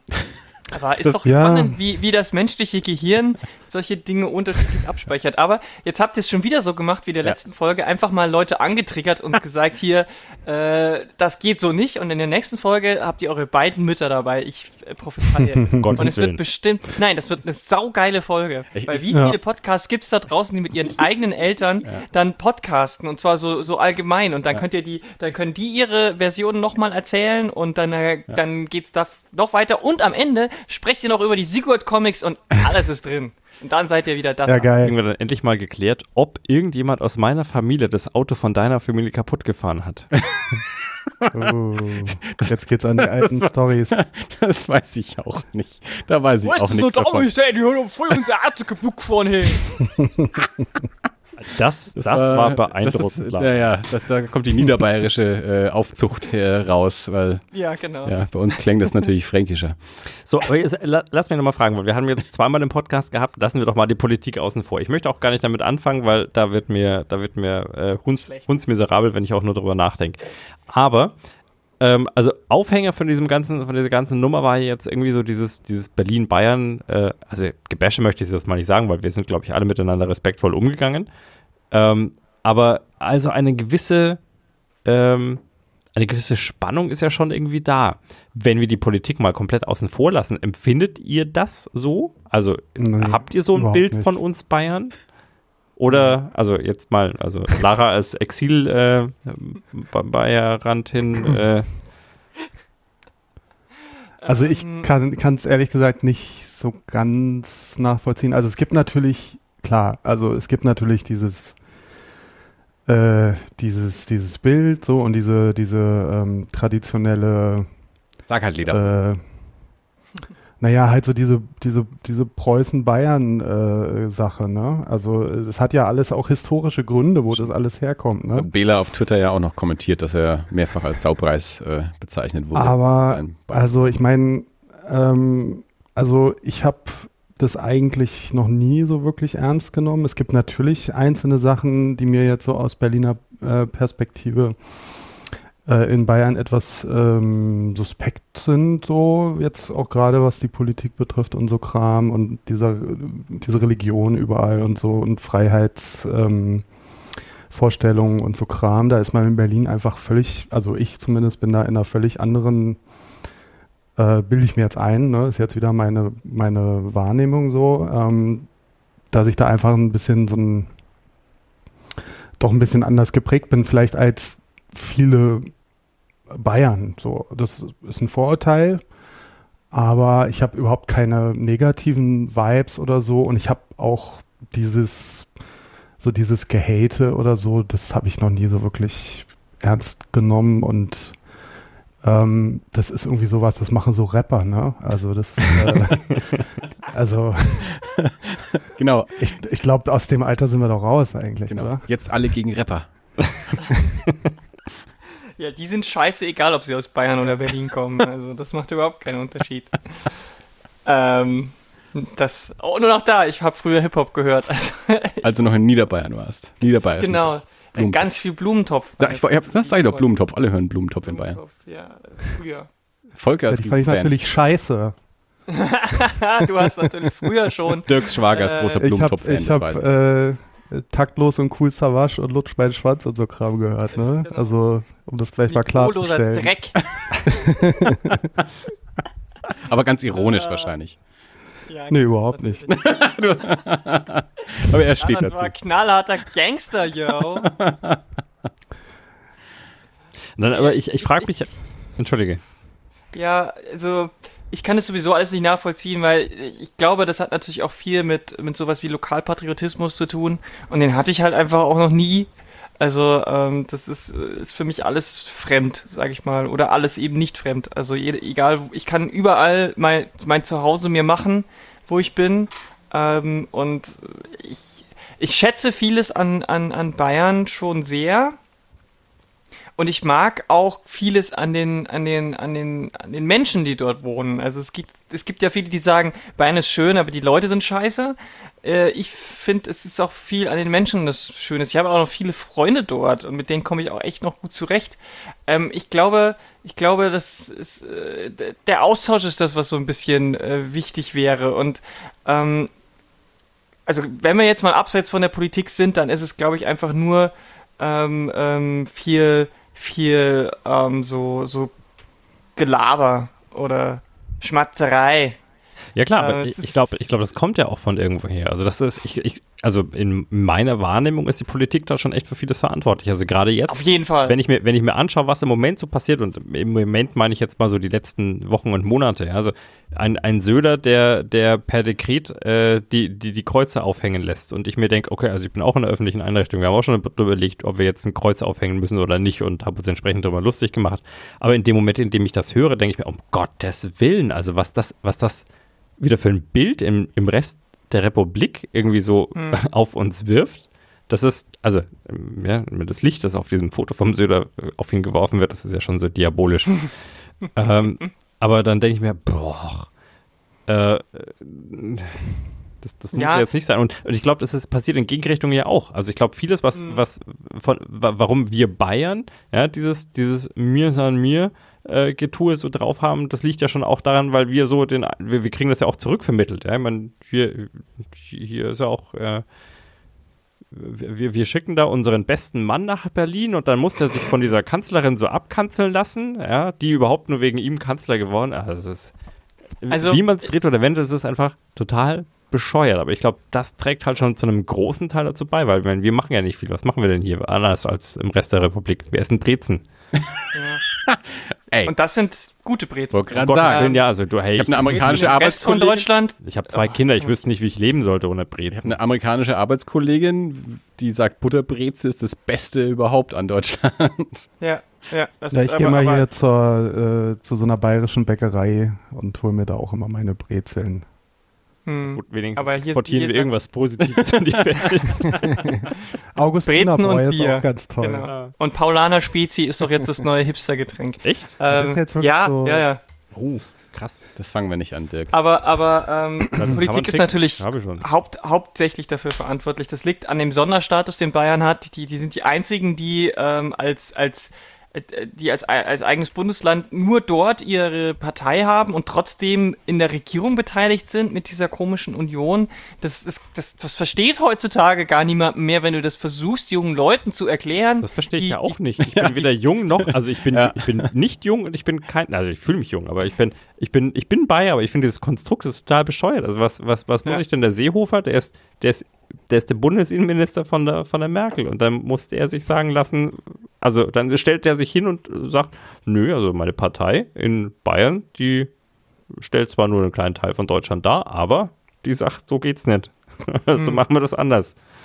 Also wie, wie Völlig absurd. Ist, äh, damit, äh, auf der anderen Seite ist es aber auch so, es gehören erstens immer zwei zu diesem Streiten und das Problem ist halt auch, ähm, andererseits ist Bayern halt mit eines der reichsten Bundesländer. Ich weiß nicht, ob es das reichste ist, aber ich glaube fast schon von, von Deutschland. Und äh, trägt natürlich dann auch viel zum wirtschaftlichen Erblühen dieser Nation bei. Äh, äh, Stichwort Solidaritätszuschlag und so weiter. Und wenn dann, äh, wenn dann auf der anderen Seite Berlin als Hauptstadt steht, die mit, äh, die jahrelang mit arm, aber sexy geworben hat, was mittlerweile ja zum Glück nicht mehr der Fall ist, äh, dann ist es natürlich auch so ein sowas, was diametral gegenübersteht. Und dann, hör, dann hörst du noch, dass, der, dass, die, dass wir hier seit Jahrzehnten an einem Flughafen bauen, der nicht fertig wird. Also Ist dann das kannst du natürlich. So? Dann hast du Kanonenfutter ohne Ende für die, für die Bayern, die sagen, naja, wir haben hier unseren richtig guten Flughafen in Müngelstädte, da könnten sie schon so abschauen. Aber also ich finde, ich find, ohne BER wäre diese, wär diese Bundesrepublik einen großen Gag-Ärmer. Ganz, ganz ehrlich. Teuren Gag. Ja. Und es ist auch so, es ist ja, auch so schon, typisch. ich finde es schön, wenn es immer wieder mal so durch den News tickert, denke ich, denke mir auch schön, ist mal wieder, ja, sind die Monitore kaputt. Irgendwas ist immer. Irgendwas ist immer, ja. Ich glaube, ja, der Fußball hilft auch nicht. Nee. Nee, also, ja, nicht das, unbedingt. Das, das nee. kommt dann auch noch mit dazu. Ja. Ja, aber da kann ja keiner was für. Also da, da am Fußball sind weder die Bayern noch die, noch die Berliner schuld. Ja, die Berliner haben mit Fußball ja nichts zu tun. Was? also ich, ich ich jetzt nicht so sehr, aber hier äh, gibt es schon viel Fußball. Ich wollte gerade sagen, also uns, unser, unser Berlin-Korrespondent Lukas macht einen Hertha BSC-Podcast. Äh, also der, der, würde uns da jetzt ich auch würde eher sagen, Ich würde eher sagen, Fußball hat mit Regionalität nichts mehr zu tun, weil das, was die Bundesliga-Vereine da machen, das ist ja alles äh, zu 80 Prozent eingekauft. Also äh, das, das, funktioniert doch sowieso nicht mehr so, dass jeder nur noch seine Spieler hat. Also Globalisierung.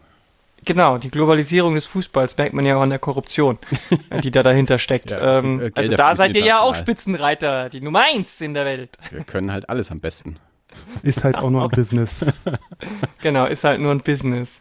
Ähm, also ich, ich denke, dass, dass, dass natürlich gibt es da viele Gründe dafür, aber es ist eigentlich ganz viel Schwachsinn äh, oder Quatsch, ähm, besser gesagt. Also unnötig, unnötig. Ich, ich finde, wenn man zum Beispiel mal dieses ganze politische System reformieren würde und würde sagen, ja, die CDU tritt jetzt auch in Bayern an, die CSU wird wie die Bayern-Partei und wie die Freien Wähler und so halt so eine Kleinstpartei, dann würde da auch ganz viel sich zum Beispiel ändern, weil dann hast du diese, diese komische Sonderstellung auch nicht mehr. Also weder im positiven dieses, wir sind was anderes und Besseres, als auch die anderen, die sich fragen, was soll der Scheiß.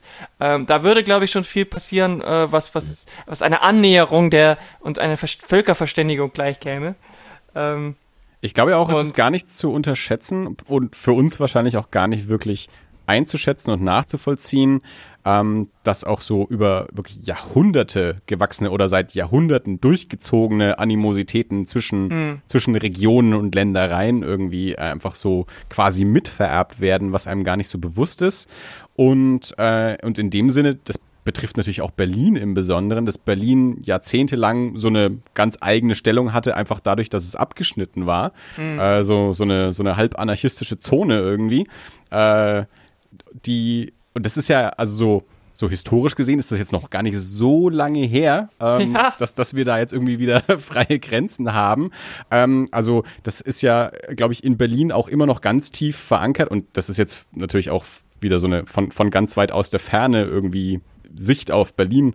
Äh, aber ich, ich, ich denke, dass, dass da eben auch so diese, diese, diese Sonder- oder einfach so, also so im, im, im Kopf so diese, diese etwas Andersstellung ähm, in, in Berlin immer noch so, so mitschwingt. Und es ist ja auch so dieses, ja, fragt die ganzen, fragt den Rest der Welt, äh, die haben in den 80er Jahren David Bowie und Iggy Pop und, und alle waren sie in Berlin und, und da war es so toll und da ist es auch immer noch so toll und, und ähm, also auch jetzt hier wieder mein, mein, mein Berlin-Spion, äh, der ja auch so äh, aus, aus, aus, äh, aus der Sicht aus beiden Welten sagt, dass es auch natürlich auch in Berlin ganz viel so eine Einstellung gibt, dass so ein bisschen, ja, hier ist es besser und hier ist es schöner und wir sind besser als der Rest. Mhm. Also Hm. ähm, Hm, weiß ich nicht. Also ja, kann, ja doch, wahrscheinlich schon. Aber, Also das gibt's bei uns ja ähm, auch. Also wenn du nach München fährst, merkst du natürlich schon auch, äh, dass, dass der, dass so der, der, der Münchner so, ein- so ein Ja. eigener Schlag ist, so der alteingesessene, so der, der auch eben über den Weißwurst-Äquator nicht hinausschaut und sich für was Besseres hält. Ähm, Ja, ist schon was dran wahrscheinlich, dass äh, Berliner irgendwie auch ihre Stadt total feiern und äh, aber eigentlich schimpfen sie dann doch und finden alles scheiße und ähm, sowieso, dass Berlin so angesagt und Hype ist, ist natürlich auch scheiße eigentlich. Die sollen mal alle wegbleiben.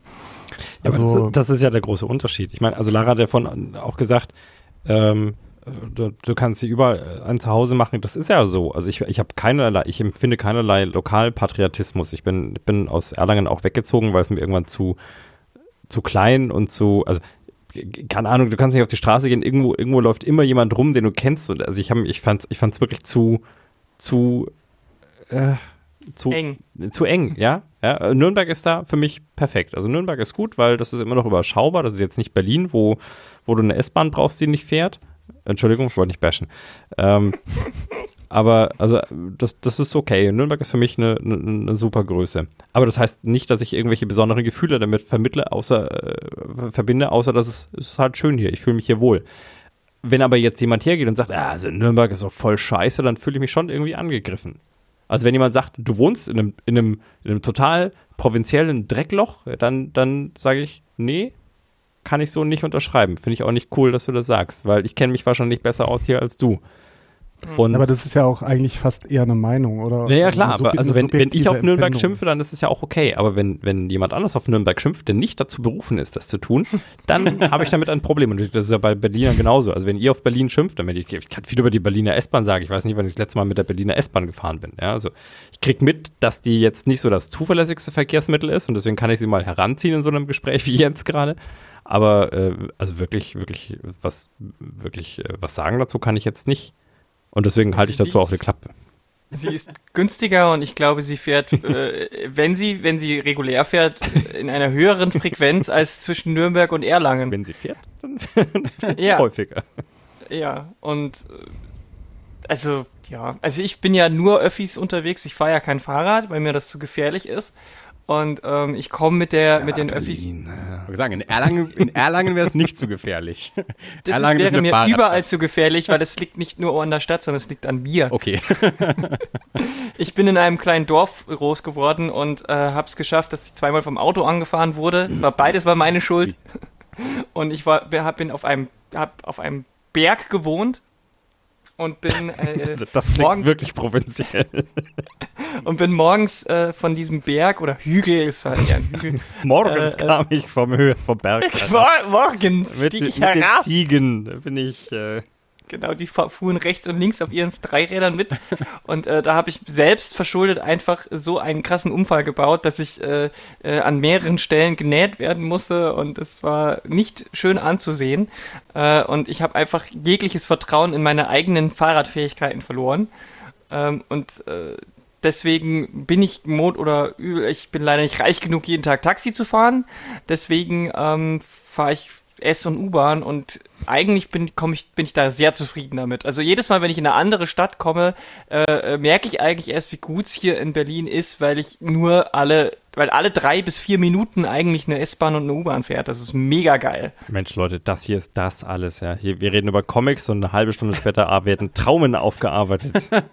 Wahnsinn. Traumen, ja. Traumata. Traumata. ja, das mein, mein, mein, mein kurzes mein kurzes Segment zu äh, äh, öffentlichen Verkehrsmitteln und Fahrradfahren. Danke für eure Aufmerksamkeit. Ach ja, es ist schon, es ist dieses, dieses ganze ähm, Bundesländer gegeneinander. Ich meine, äh, wenn wir uns noch jemanden aus Sachsen eingeladen hätten, er hätte oder die hätte Moment, noch, Moment, noch, Moment. Immer nicht zu weit gehen jetzt, ja? Also es, dann lieber ein Rapper. Oh, ein Rapper aus Sachsen wäre krass. ähm, also ich kenne ja, Ja. auch zum Beispiel Leute, die hier in Berlin wohnen, die auch aus Sachsen sind und so. Ähm, also man kommt hier auch mit, äh, mit Au- Ausl also mit anderen Leuten. Man kommt mit vielen Leuten hier in Kontakt. Ähm, und äh, äh, das, ist, das sind nochmal ganz andere Stories auch. Also, was heißt andere? Das sind noch mehr solche Stories, weil ähm, ich glaube, für jedes Bundesland gibt es wieder so ein Gegenbundesland und ähm, ähm, ich habe das Gefühl, dass Berlin, weil es halt die Hauptstadt ist und dann noch ein Stadtstaat und so weiter, da haut jeder gerne drauf. Ja. Ähm, und auf Bayern Genau. hauen halt auch viele Leute drauf, weil sie halt so mit dieses, diese Sonderstellung haben. Also ich, ich hau, zum Beispiel relativ selten auf Mecklenburg-Vorpommern, weil ich glaube, da ist nix. Vom Saarland hört man auch nicht so oft was. Genau. Also, das ist jetzt der Aufruf, eigentlich mehr auf Saarland und Mecklenburg-Vorpommern hauen. Oder auf die Nazis Ja. draufhauen, die da wohnen. Ich finde, neben dem Länderfinanzausgleich braucht es auch noch einen Länderintoleranzausgleich. Äh, Wir müssen, wir müssen auch die kleinen Bundesländer schlecht behandeln. Genau, Bremen, du Sau. Eben, was weiß man denn schon von Bremen? Bremen geht gar nicht. Es ist ja auch so, dass eigentlich das klassische Berliner Feindbild, zumindest jetzt so in den letzten, so seit den Maueröffnungen so, sind ja eigentlich die Schwaben, ne? Das ist ja Oh das, was ja. ich auch immer höre, dass Berlin von Schwaben überlaufen wird, ja. Äh, Naomi Fern ist ja auch hingezogen. Äh, das ist immer, das ist, das wollte ich vorhin auch drauf, das war wahrscheinlich so eine alte Z-Geist-Geschichte, da ging es wiederum, Naomi Fern nach Berlin gezogen und so dieses Vorurteil, ja, und alle ziehen sie nach Berlin und dann, dann finden sie auch nur noch Berlin toll und, und Berlin ist dann so eine Insel und, und, und den Rest kümmern sie nicht mehr und Naomi Fern meinte dann so, ja, und das ist auch so, aber es ist einem dann ja auch egal, man ist dann ja halt in, in Berlin eben. Also, also man, man nimmt diese Einstellung dann an und das passt dann ja irgendwie auch so. So kann man das natürlich auch sehen. Es ist aber so, dass, also, also ich zumindest habe jetzt eigentlich immer nur coole, coole Schwaben in Berlin kennengelernt. Und es kann aber natürlich auch daran liegen, dass immer nur die coolen auswandern. Äh, keine Ahnung. Ich glaube, es liegt ganz stark daran, wo man in Berlin wohnt und mit wem man Ja, ja. so benachbart Na klar. ist. Ähm, Natürlich. könnte mir vorstellen, wenn wir jetzt im Prenzlauer Berg alt eingesessen wären, wäre es schwieriger. Sicherlich. Ähm, und ich weiß gar nicht, was meine äh, Neuköllner NachbarInnen so von mir halten. Ähm, vielleicht halten sie mich ja auch für eine Schwäbin. Also du klingst auf jeden Fall nicht so. Aber es wäre vielleicht dann höchstens das, äh, der Standard, äh, bestimmt der Schwäbin. Niederbayern kommt Ja, jetzt auch genau. nicht so ständig durch. Glücklicherweise ja. nicht. Weil dann, äh, dann ist man eben frei von diesen Vorverurteilungen. Aber keine Sorge, es gibt genügend andere Vorurteile, die Leute gegen mir, über, gegen mir gegenüber haben. Also sich Sogar in. Berlin. Ja, Das ist doch die, die, Sogar die, die hippe Stadt, in der alle. toleranteste Stadt der Welt. Berlin ist teilweise auch extrem intolerant und Mega. Äh, total piefig auch teilweise. Ja? Also ja, Furchtbar. absolut. Also das ist ja Ähm. zumindest, zumindest das Feature, das Berlin so für sich, also jetzt mal für, also aus meiner Warte äh, in Anspruch nimmt, dass es äh, das eben nicht ist. Also das ist tatsächlich also, super. Also meine Erfahrung, als ich so mit der Schule in Berlin war, war ich auch immer eher überrascht, wie mufflert da alle sind und wie unfreundlich äh, so Museumswärter und Co. irgendwie da auch sind. Ja, also ich glaube, auch da muss man halt wirklich so ein bisschen Alltag und äh, Sondersachen trennen. Also wenn irgendwelche Veranstaltungen sind, dann äh, ist das häufig überhaupt kein Problem. Aber im Alltag ist es häufig, häufiger dann schwierig. Also ähm, gerade dieses, dieses äh, Problem mit den brummeligen, unfreundlichen Leuten, äh, die irgendwo arbeiten, ist schon irgendwie was, was anscheinend viele Leute mitkriegen. Ähm, und das It's ist, real. It's real.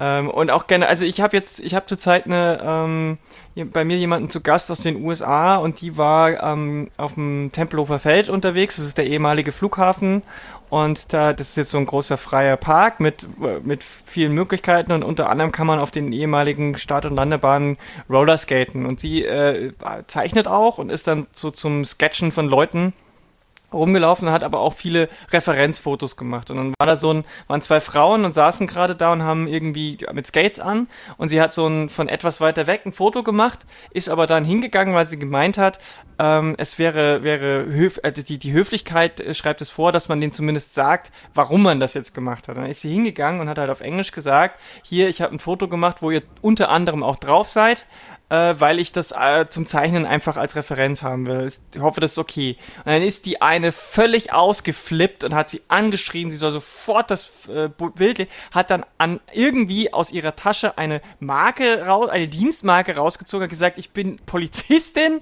und es ist verboten, hier Fotos von Leuten zu machen und du löscht es jetzt sofort und zeig mir deinen Fotoapparat, dass ich, dass du es auch wirklich gelöscht hast. Und dann war, hat sie es gelöscht, hat sich entschuldigt, dann hat die gar nicht mehr aufgehört rumzuschreien rein und so.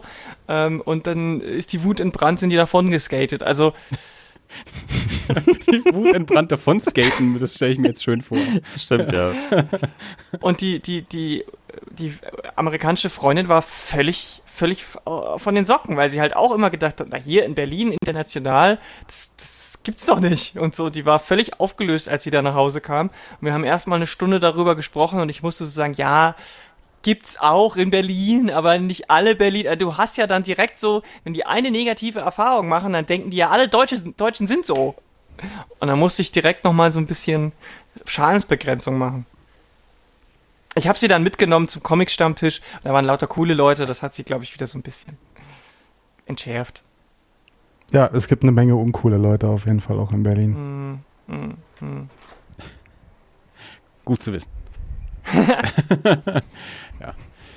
Ja, ich meine, das ist, äh, das habe ich ja, glaube ich, auch ähm, in der letzten Folge gesagt. Das ist immer so, äh, auch mit, aus meiner Erfahrung eben mit, mit München, dass immer, wenn ich so zu Besuch in München war, es auch eher als komische Stadt und komische Leute empfunden habe. Und dann, wenn man eben jemanden kennt, der dort wohnt, der dort lange wohnt, wo man einfach mal privat auch nicht nur zu Besuch, also nicht so mal für einen Tagesausflug da ist und so die Innenstadt sieht, sondern eben mal wirklich in einem privaten Umfeld ist und auch mal so andere Ecken sieht, andere Kneipen, andere Menschen kennenlernt, die dort wohnen und so und feststellt, okay, auch in München wohnen coole Leute und gibt's coole Ecken und nette Sachen und es ist nicht alles eben nur hier so ähm, Schickeria und, und so das, das, das München, wie man es so äh, ja, klischeehaft kennt, ähm, dann, dann kann man sich auch dort wohlfühlen und das trifft halt wahrscheinlich auf, äh, auf jede Stadt zu. Ähm, je nachdem, wie man es halt, äh, in welchen Ecken man sich rumtreibt und wen man kennt, gibt es halt coole und uncoole Ecken und Leute. Und das ist halt auch in Erlangen so. ja, das war ja, habe ich glaube ich, weiß gar nicht, habe ich glaube ich auch erzählt, das war ja so das Positive, auch wie die Hanna Wenzel, äh, ich mit der kurz gesprochen habe im Comic Salon, die ganz begeistert war, wie, wie schön Erlangen ist und wie schön Fürth ist und dass er sich auch eben überlegt, mal einfach so für ein Wochenende mal herzukommen und sich die Städte nochmal anzuschauen und so und ähm, ja, das und, und gut, die, die kam aus Stuttgart. Stuttgart ist jetzt auch äh, nicht dafür bekannt, die schönste Stadt Deutschlands zu sein. Äh, Jetzt kein Stuttgart-Bashing, ja? Nee, Stuttgart, da sind lauter, also lauter coole Leute zumindest. Also ich habe in Stuttgart. Ich habe gehört, da ist eine gute Comic-Con. Ich habe bisher mit, mit, mit, also mit Schwaben und mit Stuttgart und, und Heidenheim kannte ich noch ein paar Leute, äh, immer eigentlich gute Erfahrungen gemacht. Also ich da kommen doch Blumentopf her. Mag auch, ja, genau. Cool ich mag auch Schwäbisch als Dialekt eigentlich recht gerne. Ähm, Stuttgart ist halt jetzt auch nicht so schön. Also ist jetzt Architektonisch nicht, meinst du? Genau, wo gesagt, fährt mir jetzt nicht wegen der Architektur hin. Ja, oder der grünen Grünflächen. Stuttgart hat eine der, hat, glaube ich, die größte zusammenhängende Grünfläche der Welt, größer als der Central Park. Echt? Ja. Wow, das es zieht sich, glaube ich, mehr so. Also es ist nicht so, so, so eine große Fläche, sondern es ist mehr so eine lange Fläche, glaube ich. Ein Streifen. Ja, aber es ist, äh, soweit ich weiß, ähm, äh, zusammenhängende Grünfläche größer als der Central Park. Okay. Also, falls ich mal nach Stuttgart kommen sollte, dann möchte ich das mir angucken. vielleicht lüge ich jetzt auch ganz schlimm, aber vielleicht, oder wurde ich belogen, aber das ja, äh, habe ich mal irgendwo so gelernt. Ja. ja also, äh, was, was ich noch äh, äh, empfehlen kann, Köln ist eine schöne Großstadt auch. Die hat äh, viele interessante Ecken. Ja? Carlos zweifelt es an. Was, war, warst, hast, warst du dort und hast andere Erfahrungen gemacht? Ja, aber es kann sehr gut sein, dass ich einfach nur die falschen Ecken gesehen habe. Ja, also mein, mein, mein, mein Bruder hat da ähm, seinen, seinen Doktor gemacht und den habe ich ein, zwei Mal besucht und äh, da waren wir eigentlich immer an sehr schönen Ecken. Okay, gut. Für- Aber in Köln ich- glaube, das ist halt auch so ein Punkt. Du machst halt sehr subjektive Erfahrungen, wenn du immer Ja. nur so punktuell dort bist. Ja, ja, ähm, ich glaube, so richtig einschätzen kannst du es echt erst, wenn du mal so ein, so ein Jahr oder zwei oder fünf irgendwo gelebt hast. Ja. Und ich finde auch Berlin nicht schön. Also äh, das ist wirklich nicht der Punkt. Also das ist, also es gibt sicherlich schöne Orte in Berlin auf jeden Fall, aber so im Großen und Ganzen ist das eine, also ich meine, es war halt größtenteils alles weggebombt hier nach dem großen Krieg und äh, da wurden nicht die schönsten Sachen hingestellt. Also Mhm. äh, Ja, gerade Ja. Mitte ist wirklich, Mitte ist wirklich nicht schön geworden. Ähm, ich finde halt so Sachen wie hier zum Beispiel, ich wohne in Neukölln, also im Südosten der Stadt so ein bisschen. Ähm, und hier gibt's immer noch echt viele schöne kleine Flecken, weil man einfach, da merkt man hier, hier waren vor, ich weiß es nicht, vielleicht gefühlt äh, 100, 200 Jahren eher Dörfer noch und das hm. Ist, ist immer noch so ein bisschen diese Dorfstruktur erhalten. Du hast so marktplatzartige Zentren innerhalb des, des Bezirks. Das finde Ja. ich schön. ja, sowas gibt es auch noch, das stimmt. Ja. Ich weiß nicht, ich, ich war auch schon, ich war immer noch nicht in jedem, in jedem Bezirk wirklich mal so unterwegs. Also, ähm, ich, gerade so, ich glaube, im Nordwesten der Stadt war ich noch nicht so wirklich. Aber ich weiß auch nicht, ob man da so viel äh, sehen kann. Also es gibt, Ja, es gibt wahrscheinlich in jeder größeren Stadt äh, schöne und nicht so schöne. Ich glaube, keine große Stadt ist nur scheiße oder nur schön. ja. Außer Bremen. ich Ich meine, es sind sowieso, es sind sowieso alle großen Städte hässlich, weil sie voller Autos sind. Ja, und solange wir das nicht äh, endlich mal ändern, ähm, wird sich da auch nichts tun. Verdammt nochmal. Also in Köln war ich in den Jahren hauptsächlich immer nur so für, für Konzerte so hinfahren und wieder wegfahren. Deswegen so mit die Stadt selber habe ich nur so ein bisschen äh, was von gesehen. Aber so, ich glaube, mir ist so diese, diese rheinische Frohnatur ist mir suspekt. Hm. Weil ich natürlich als, als Muffler der Franke natürlich nicht damit klarkomme, wenn Menschen so grundlos fröhlich und äh, offen gegenüber anderen Ja. Menschen sind. Das, Hoch, äh, hochgradig gestört ist Ja. das. Da, hab, da, haben die, da haben die Franken und die Berliner tatsächlich was gemeinsam, glaube ich. Ja, aber kommen nicht miteinander klar. Also die, ich glaube, die Muffligkeit der Berliner ist, ist da, da fühle ich mich von angegriffen. Die Muffligkeit der Franken, das, das, damit kann ich umgehen, weil das ist heimatliche Muffligkeit so. Da, die verstehe ich. Das, Also da, Muff und Muff gesellt sich gern, stimmt leider nicht. ja, ich glaube, ja. Ich glaube, der Dialekt ist dann halt einfach noch so, da, da kommt die Muffligkeit dann auch noch aggressiv rüber, wenn man den Dialekt nicht versteht. Das ist so schade. Ich stelle mir das immer so, so, so, so, so total utopisch vor, dass sich so ein Urfranke und ein Urberliner zusammen irgendwo auf eine Bank setzen und nur so wie so vor sich hin grummeln und schimpfen. Das ist ja das so super. Sie verstehen kein Wort des anderen, aber sie stoßen alle zwei Minuten mit einem Bier an. Ja gut, ich meine, so ein Bier in die, in, die, in die Rechnung mit reinbringst, ja, dann äh, verändert sich das Ja, Ergebnis also- natürlich sowieso. Ja? Berliner Man muss natürlich mal erstmal einigen, Ohne Bier Bier, geht, geht, ja, also jeder hat seins. Okay. Und in Berlin kriegt man ja mittlerweile alles. Also Ja, wie gesagt, ich trinke hier immer bayerisches Bier gerne. Augustiner ist ja auch ein gutes. Jo. Wenn du dich mit Beda triffst, äh, ist ja auch immer Bier im Spiel, aber der, der, der bringt ja immer einheimische Sachen mit. Als ich mich mit Bela das letzte Mal in Berlin, also ich habe mich bisher nur einmal mit ihm in Berlin getroffen, da kam er dann auch äh, mit ein paar Flaschen äh, Radler oder äh, ihren, Flaschenkammer. ja. Sonst ist er eigentlich eher so der Dosen. Ja, ich meine, wir, Mensch. wir haben uns, ich weiß nicht, also ich, äh, vielleicht hat er auch Rücksicht auf mich genommen, weil ich ja, ähm, ich war ja eigentlich äh, wegen der Arbeit da äh, und wir haben uns mittags äh, zum, getroffen und ich glaube, da wollte er mich Dann- schonen und hatte Radler Dass er nicht so mitgebracht. asozial aussieht. ja, hat er, hat er Flaschen Radler mitgebracht. nicht, die, nicht die ganze Punk-Experience. Wahrscheinlich ist er dann nach Hause und hat sich ein Büchsenbier aufgemacht, aber Ja, ähm, ja. zur Beruhigung erstmal. Auf den Schreck. Ach, wunderschön. Was habt ihr denn ähm, zuletzt so an flotten Comics gelesen? Oder Lara war ja auf dem Salon, hast du irgendeine schöne Entdeckung gemacht? Und jetzt nicht 20 Comics, weil du jede Woche 20 Comics liest. Ich wollte schon ansetzen. Ja, ja, so, so, stelle ich es mir vor. Ich habe ich hab jetzt seit dem Comic-Salon, habe ich, glaube ich, mehr Comics gelesen als im kompletten Jahr davor, weil ich irgendwie es auch ähm, wahrscheinlich ein Stück weit vernachlässigt hatte und jetzt so richtig wieder angefixt war und jetzt irgendwie g- Sachen, die ich auf dem Salon gekauft habe und Sachen, die ich jetzt auch danach noch gekauft habe, ganz, ganz viel jetzt gelesen habe. Ähm, aber ja, was, was gab es denn Hübsches auf dem Salon zu entdecken? Ich glaube, ich glaube, ähm, äh, das letzte, was ich vom Salon auch gelesen hatte, Entschuldigung, ähm, ähm, was für mich auch ein bisschen eine Entdeckung war, ist Sterne sehen von äh, Asja Wiegand. Das äh, hatte ich vorher nicht so richtig auf dem Schirm. Ich hatte die immer mal so ein bisschen äh, links und rechts gehört, aber ähm, habe sie dann dort auch kurz getroffen und habe das dann zu Hause hier gelesen. In einem Rutsch beide Bände, wunderschönes ähm, Ding über ähm, zwei Frauen. Ähm, die eine ähm, findet die andere nach einem Unfall ähm, umherwandernd, le wirkt leicht verstört, vielleicht traumatisiert und nimmt sie dann äh, erstmal mit nach Hause und da entwickelt sich dann ähm, eine, eine Beziehung zwischen den beiden freundschaftlich zumindest zunächst erstmal, weil die eine vers- äh, ist nämlich davon überzeugt, dass sie ein Alien ist. Also die, die sie da aufgreift auf der, auf der Straße. Und ähm, auch wenn sie das am Anfang nicht so ganz glaubt, vielleicht, ähm, ähm, möchte sie sie nicht irgendwie in irgendeine Anstalt bringen oder so. Und da entspinnt dann ein, ein echt schönes, äh, eine schöne Geschichte zwischen den beiden. Und ähm, aber ich kann auch nur sagen, dass ich das Ende total toll fand. Das war richtig gut gemacht. Ähm, hat mir sehr gut gefallen. Das war so meine Erlangen-Entdeckung.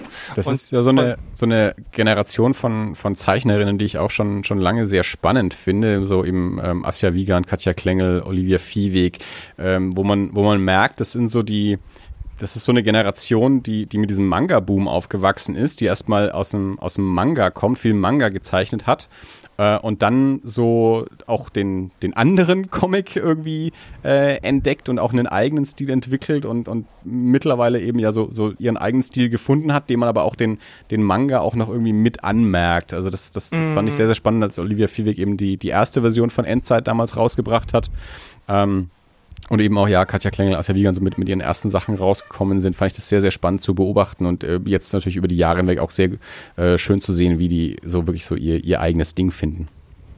Absolut, absolut. Und ähm, für, mich war natürlich noch wichtig, äh, dass ich mir ähm, Masu Schmieds Tochter hole, was leider auf dem Salon nicht ganz geklappt hat, weil er war dann schon ausverkauft, aber kam dann ein paar Tage später per Post, das war sehr schön. Und auch da äh, sieht man den, den sehr eigenen Stil, Ja. Den Ines Korta hat. Also das ist schon, ist schon echt auch cool. Also diese, das ist, du hast recht, das ist so eine Generation, die, die ist echt spannend, weil die so zwischen diesen Welten schwebt und das äh, gefällt mir sehr gut. Und das muss ist auch so sagen. die, die ähm, wahrscheinlich so die erste Generation, äh, wo es so äh, geballt ähm, weibliche Zeichnerinnen auch, äh, diese so geballt äh, weibliche Zeichnerinnen hervorgebracht hat. Also weil, ich mein, das ist natürlich auch sehr, sehr klischeehaft, aber irgendwie ist es ja auch so, dass eben der, der, der Manga eine, ähm, eine hohe weibliche Leserschaft hat im Vergleich zu dem, was, was vorher alles im, im, im Comic passiert ist. Und das hat man ja auch dem Comic-Salon.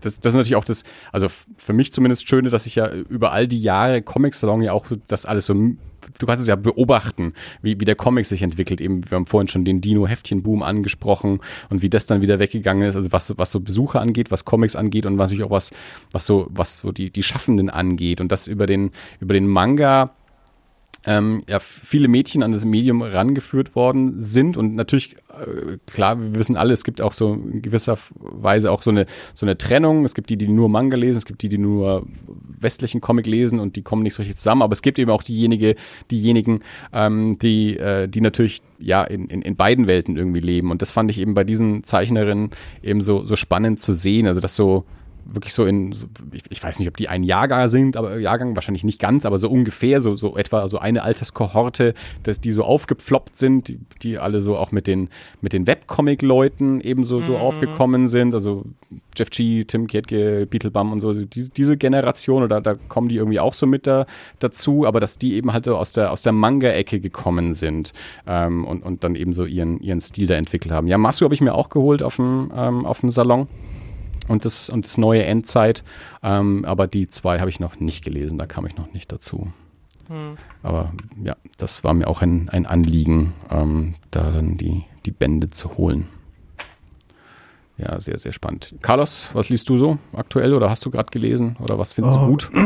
Äh, ich lese gerade viel zu lange schon wieder an äh, Fun Home von Alison hm. Bechtel. Oh. Hm. So Klassiker, ja. ja. Also ist jetzt nichts Aktuelles, aber und du liest Spaß. so. Ah, also okay, ich wollte gerade sagen, ich, also grade, Spaß. Du meintest äh. gerade, du, du, liest schon zu lange dran. Sagen, Spaß. Du liest schon zu lange dran, klang so ein bisschen wie, du kommst nicht so richtig rein. Äh, nee, ich bin super reingekommen. Äh, ich finde es äh, ich find's sehr gut. Hm. Ähm, Spaß war jetzt ein bisschen daneben vielleicht. Das ist eine relativ ernste Thematik mit Selbstmord und so äh, und Familiengeschichte und so autobiografisch.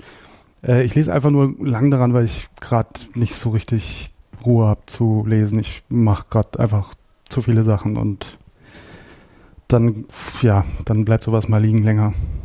Ich oute mich da ja, äh, ja, gerne ist wahrscheinlich auch der falsche Begriff, aber ich hatte mit Fun Home ja nicht so, das war nicht so meins. Also ich das, äh, ich weiß, jeder liebt das das ist ein großer Klassiker äh, und, und jeder, das ist einer der großen Comics überhaupt.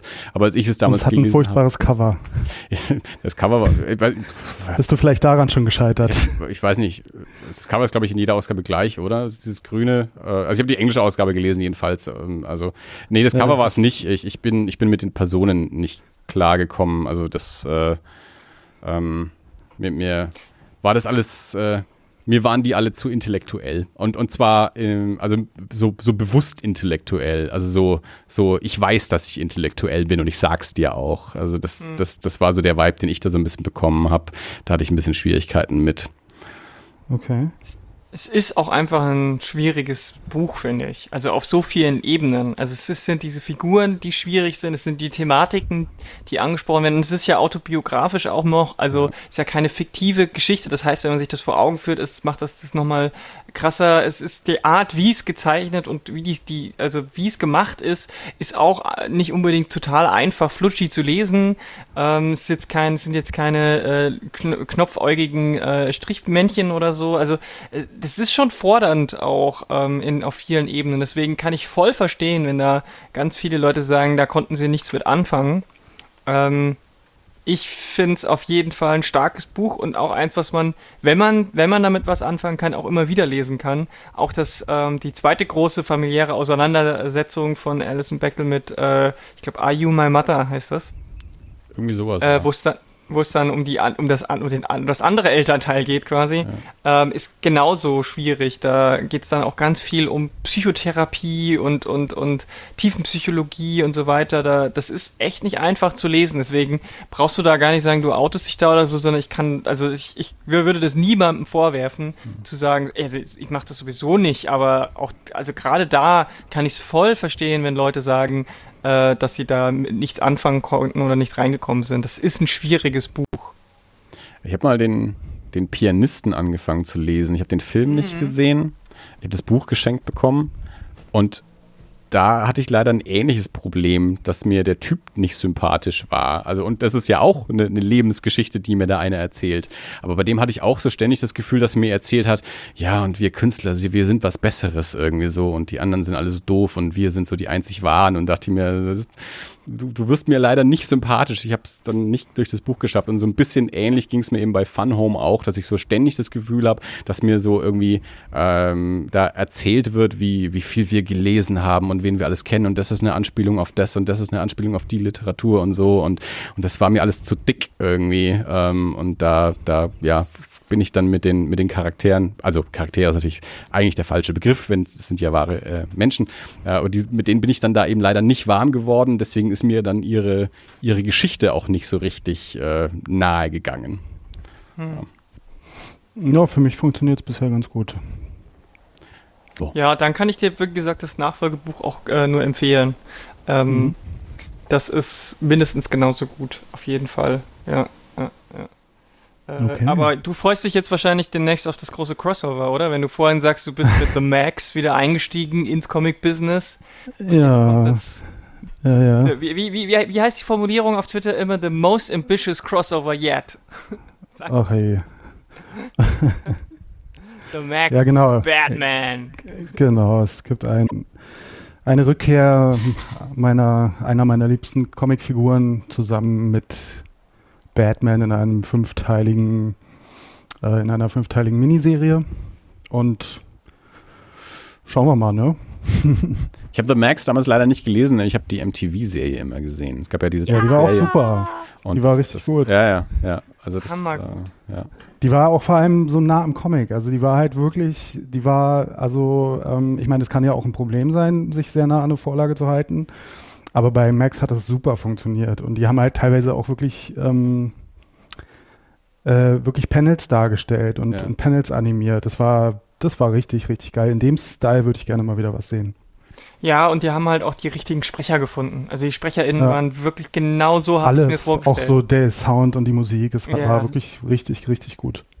Ja. Meine, Sam Ja. Keith hat ja einen sehr, sehr eigenen Stil und ich, ich finde es immer so schön, Sam Keith war ja am Anfang äh, beim, beim Sandman ja mit dabei äh, und, und ist dann ja ausgestiegen und hat sowas gesagt wie, ich habe mich gefühlt wie Jimi Hendrix in den Beatles. und das, das, das Ja. trifft es irgendwie halt auch so, wenn man sich die Leute anschaut, die da so am Anfang äh, am, am Sandman gearbeitet haben, da ist Sam Keith mit seinem Stil sicherlich ein bisschen rausgefallen. Ja, der fällt generell ziemlich raus, würde ich sagen. Also ich bin auch mit allem, was er sonst so gemacht hat, nie so, nie so richtig warm geworden. Also äh, das ist halt schon wirklich sehr, sehr speziell, was der macht. Ne? Ich glaube, ich habe nur, ich weiß nicht, wie man das ausspricht, Ocho, Ocho, Oyo. ähm, Ja, genau. Das Einzige, was ich gelesen habe, war, weil der Alex Pardee ähm, Mhm. ja, Teile davon auch gezeichnet hat und ich war irgendwie großer Alex Pardee-Fan. Ähm, das fand ich schon gut. Ähm, aber ja, also Ja, Sam, Sam Keith ist so einer, da, da gucke ich auf jeden Fall immer gerne hin, aber ich habe außer dem einen Band, glaube ich, wirklich nichts von ihm gelesen. Ja. Es gab ja jetzt kürzlich von, weiß nicht, ein paar Jahren gab es ja nochmal so ein Reprint von der kompletten Mhm. Max-Serie. Ja. Also könnte man vielleicht noch finden. Ist das diese Maxi Meist oder wie die heißt? Oder Mm, ja, ja, genau. Ja. Ja, wie das war, gesagt, glaube ich, auch neu koloriert und so. Zu wenig Comics habe ich jetzt gerade mal wieder nicht. Äh, Mhm. beim Comic Salon eingekauft und ähm, nachdem ich jetzt. Ich weiß auch nicht, ich weiß auch nicht, inwieweit, ich muss, ich will es auch immer noch mal lesen, weil ich bin mir gar nicht so sicher, wie gut das jetzt noch funktionieren würde heute. Also Hm. es war, war wahrscheinlich teilweise mindestens schon auch sehr 90s. Ja, ja, ja. Ja, aber das ist, ich sag's ja auch immer wieder, das, das ist sowas, wa- was ich irgendwie nicht habe. So dieses, ja, früher fand ich das gut, aber heute kann ich das nicht mehr. Also bei mir ist das so, wenn ich, wenn ich was früher gut fand, dann fällt es mir schwer, das heute nicht mehr gut zu finden. Ähm, also bisher war, glaube ich, Karate Tiger 3 der einzige, mit dem ich jetzt wirklich Schwierigkeiten hatte, den ich als Kind und Jugendlicher Ja, häufig ja, gesehen habe und, und wo ich jetzt große Schwierigkeiten hatte, als ich den vor ein, zwei Jahren mal wieder angeschaut habe. Aber normalerweise ist da, habe ich dann doch immer so, wenn ich da so eine gewisse Nostalgie für, für die, die Comics und Filme und so meiner Kindheit und Jugend habe, dann, dann wärmt es auch äh, im Erwachsenenalter immer noch im Ja, Herzen. nee, absolut. Ich liebe das auch immer noch total. Ich meinte jetzt eigentlich mehr so für Leute, die es jetzt Ah ja, ja. nochmal Mhm. Ja, klar. sich vorknöpfen. Ja, das stimmt auf jeden Fall. Da ist manchmal dann schon so der, der, der, der Zugang, ja, wenn man eben, wenn man es dann 20, 30 Jahre später irgendwie anschaut. Ich habe jetzt am Wochenende endlich das erste Mal äh, die Braut des Prinzen gesehen und ich äh, schränke das auch gleich wieder ein, indem ich sage, ich habe ihn nur halb gesehen, weil ich äh, das Gefühl hatte, okay, den jetzt mit 41 im Jahre 2018 das erste Mal zu sehen, ist äh, nicht das gleiche, wie ihn wahrscheinlich irgendwie als Kind in den 80er, 90ern mal gesehen zu haben. Also ich habe es leider nicht durchgeschafft. Ja, oder Jetzt stell dir mal vor, ernst? heute guckt jemand, guckt, guckt heute jemand Clerks an oder so. Das funktioniert auch nicht. Es ist, ist halt alles immer in, in seiner Zeit entstanden, ne? Und so muss man die Sachen auch gucken Ja. und bewerten eigentlich. das ist ja auch der Grund, warum ich so Probleme habe mit diesen ganzen Remakes jetzt. Also gerade sind ja die 80er noch immer dabei, aber jetzt kommen langsam auch die 90er wieder. Ähm, und und äh, das funktioniert einfach nicht mehr heute so. Auch wenn du es irgendwie versuchst, modern zu machen, ähm, äh, es ist ganz schwierig, solche, solche Sachen wieder aufleben zu lassen. Also da Man müsste, dann, äh, man müsste vielleicht dann noch ein bisschen mutiger sein und ähm, es noch stärker in die heutige Zeit bringen. Also zum Beispiel dann halt irgendwie aus Ghostbusters eine Netflix-Serie machen oder so, ne? Also Ja, irgendwie so auch ja. das komplette Format verändern und so.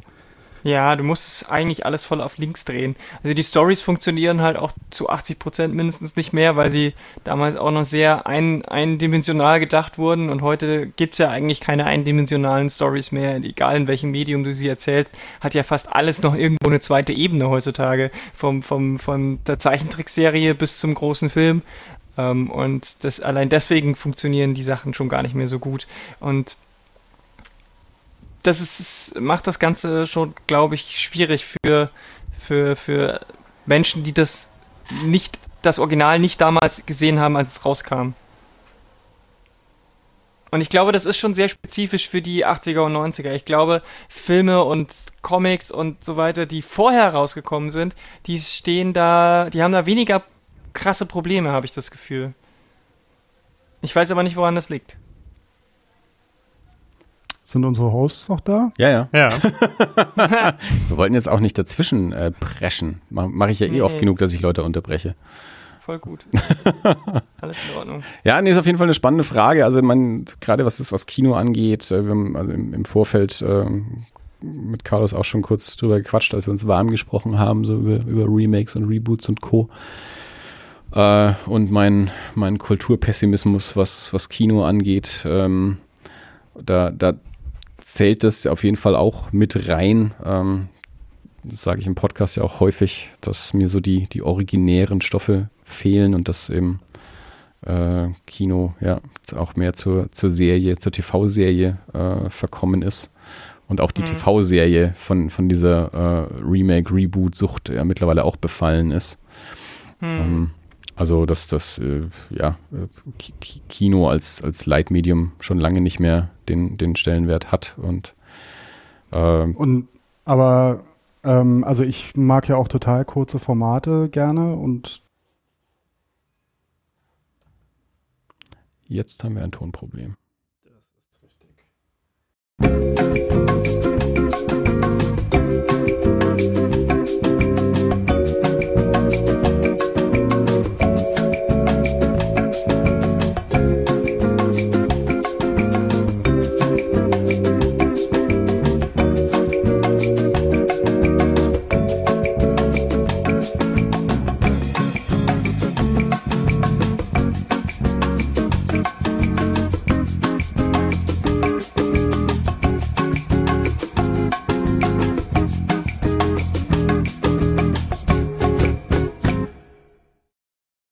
Ich wollte einfach nur, glaube ich, sagen, dass ich auch äh, kurze Formate sehr gern habe und ähm, ähm, genau, aber bei dir ging's äh, ja, dir ist ja auch Kino ganz wichtig, ne, so als äh, Ding, wo man hingeht und so. Ja. Und das habe ich zum Beispiel gar nicht. Also ich finde Kino, außer vielleicht jetzt mal für wirklich so ganz krasse Event-Dinger, so wie Avatar oder so ein Kram oder Star Wars oder so. Aber ansonsten Kino, also ist, also ey, gu- gut, es gibt natürlich wirklich so dieses kleine Kinos-Ding und dann irgendwelche Indie-Filme gucken oder so. Kann auch mal ganz nett sein. Aber so dieses äh, normale in irgendwelche Cineplexe gehen und sich da irgendwelche äh, Filme angucken, die gerade laufen, also ist voll nicht mein Ding. Seid ihr schon wieder weg? Nee, aber äh, Lara hört uns anscheinend schon wieder nicht mehr. Hat sie auf Twitter geschrieben. Es ist schwierig mit dieser Technik. Hm. Ja, ich weiß nicht, also ja, Ki- Kino ist eben, ja, so ein, ich finde so dieses eben das, das Event draus machen, sich einen Film anzuschauen, wertet den Film auch gleich immer noch auf. Hm. Ähm, und ja, ich mag das eben auch so als, als aus dem, aus dem Haus gehen, was so wie Ja. nett essen gehen, eben so ins Kino gehen. Ähm, Ja. äh, und, und ja gut, du hast auch das- natürlich auch mit Kino und so an sich eine enge Geschichte, ne? Ja, ja, klar, absolut. Ich meine, irgendwie, äh, ja, in, oh, insgesamt acht, acht, achteinhalb Jahre irgendwie so in Kinos gearbeitet, äh, in Mhm. unterschiedlichen Funktionen in zwei verschiedenen Kinos, so zuletzt eben fünf Jahre als Vorführer und, und gerade natürlich, oh, mein Dirk hat ja auch lange als, als Filmvorführer gearbeitet und gerade so das, das Arbeiten dann eben auch so mit, wirklich mit dem Film, also das ist ja wirklich, du hast ja den Film in der Hand Mhm. in dem Moment, also es war ja noch Hm. 35 Millimeter ähm, Kopien damals. Ähm, und das gibt dir natürlich auch so einen gewissen Bezug zum, zum Medium und zur, und, ich mag auch so dieses, so diese, diese, diese Magie, so dieses, dieses ganz nostalgisch verklärte, auch so ein bisschen so, so ein bisschen so dieses Wunderlampen-Ding, ja, also diese, Mhm. diese Maschine, die so diese Bilder an die Wand projiziert und, und dadurch irgendwie eine andere Welt äh, erschafft und au- auch dadurch eben eine andere Welt, dass du eben nicht in deinem Wohnzimmer sitzt, dass du ja wirklich in einem anderen Raum äh, in dem Moment dich dann auch, auch Ja. befindest äh, und das, das genieße ich eben auch. Das kann auch super nervig sein, wenn da scheiß Leute um einen rum sind, ne? Das ist natürlich immer die Gefahr, die dabei dann auch besteht. Ja, du darfst nicht vergessen, ich bin in Be- in Berlin, ne? Hier sind lauter schwierige Menschen. Ja, ich, ich, ich, ich, sehe mich ja auch als schwieriger Mensch, also das äh, Anstrengende Menschen. Ja, ich, ich, maul Laute ja, Menschen. ich maul ja auch Leute im Kino an. das, die da finden mich Leute wahrscheinlich auch anstrengend, äh, wenn ich ihnen den Mund verbiete. Ähm, Aber es gibt halt einfach mal nur mal eine Etikette, die da einzuhalten ist, wenn ich im Haus bin. Absolut. Gut, ich meine, äh, jetzt, wenn, wenn wir hier schon eh ständig äh, technische Schwierigkeiten haben, ähm, vielleicht äh, können wir auch zu einem Schlusswort aufrufen, ähm, falls jemand eins hat. Ansonsten sagen wir einfach Tschüss. Hm, Wo, wollt ihr noch irgendwas loswerden? Plagt doch nochmal eure 18 Ja, genau. Podcast-Formate und, und eure Genau. Twitter-Handles oder wo auch immer Leute euch folgen können. Mein Carlos macht ja nicht nur Yay Comics, du hast ja mittlerweile auch schon andere Podcasts, die wir ja noch nicht angesprochen haben. Genau, sehr schön, dass du das sagst. Ich mache nämlich auch noch einen Podcast über Filmmusik, der heißt Bild und Ton und den kann man hören auf bildundton.co oder in euren Podcast-Apps. Ähm, dann mache ich noch einen Podcast namens Schnack Buddies. Das ist, äh, ja, der Name ist Programm.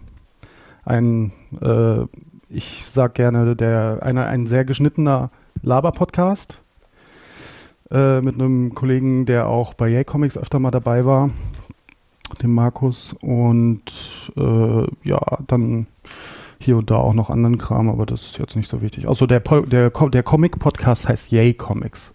Den findet man auf yaycomics.de. Ja, wie bei mir am Anfang schon gesagt, äh, Polygamia, Polycast, das ist so die Hauptquelle. Ansonsten folgt mir halt am besten auf Twitter, wenn, wenn ihr euch äh, so, wenn ihr wissen wollt, was ich mache und wo ich immer als Gast dabei bin. ähm, ich habe auch noch den Pop Culture Beat Club, der kommt immer sehr unregelmäßig raus. Hoffentlich bald eine neue Folge und ja, genau, das sind so, das, das, das ist das Wichtigste, sag ich mal. Nee, ein, ein wichtiges hast du vergessen, nämlich Ja. unseren gemeinsamen Podcast. Den habe ich jetzt auch vergessen gerade. du meinst den Comic den- Invasion Berlin Podcast. Genau, den können wir ja auch mal pluggen.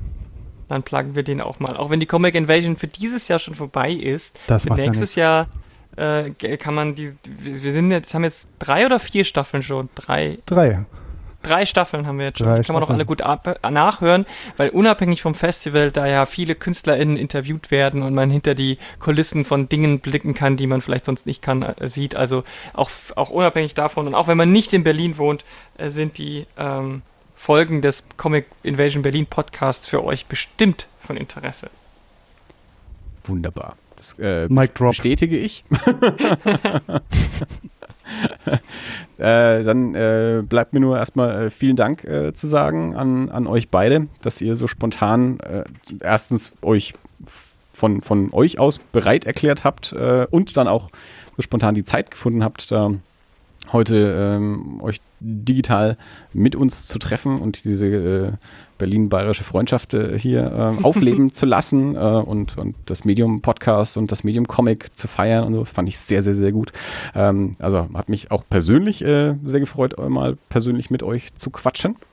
Und ähm, unseretwegen darf das gerne nicht das letzte Mal gewesen sein. Also wir sind natürlich immer bereit, da gerne wieder äh, mal in so einer, so einer Runde aufzunehmen. Wir haben ja gerne Gäste. Äh, und auch, auch äh, wie wir es eigentlich bisher bei allen unseren Gästen gesagt haben, äh, auch, auch an euch. Äh, ihr dürft ja auch einfach gerne mal selber einladen. Also Haben wir ja schon getan jetzt. ja, eben, das dürft ihr auch gern wieder so machen. Also äh, auch, auch ihr seid jetzt Ja, nicht danke, dass wir uns einladen durften. Jederzeit wieder. ja, eben, jederzeit wieder. Äh, ja, w- Hat dann Spaß gemacht. äh, sagen wir äh, vielen Dank auch äh, an die Hörer. Äh, und ich bin sehr gespannt, die Hörer, die, die die vorherige Folge alle gehört haben, die jetzt so dieses, dieses spontane Follow-up auch mit anhören können, die steigen wahrscheinlich alle aus, weil es jetzt dann doch wieder um Comics ging und nicht um irgendwie, Ja, äh, wir viel zu friedlich waren. ja, das auch. Ja, mal gucken. Ich, ich, ich schau mal, was ich so an Feedback einholen kann. Wunderbar. Äh, Dirk, war das alles? Jupp. das war auch schon mal elanöser. Also vielen Dank nochmal in die Runde und an alle überhaupt da draußen und bis zum nächsten Mal. Adieu. Ciao. Tschüss. Tschüss.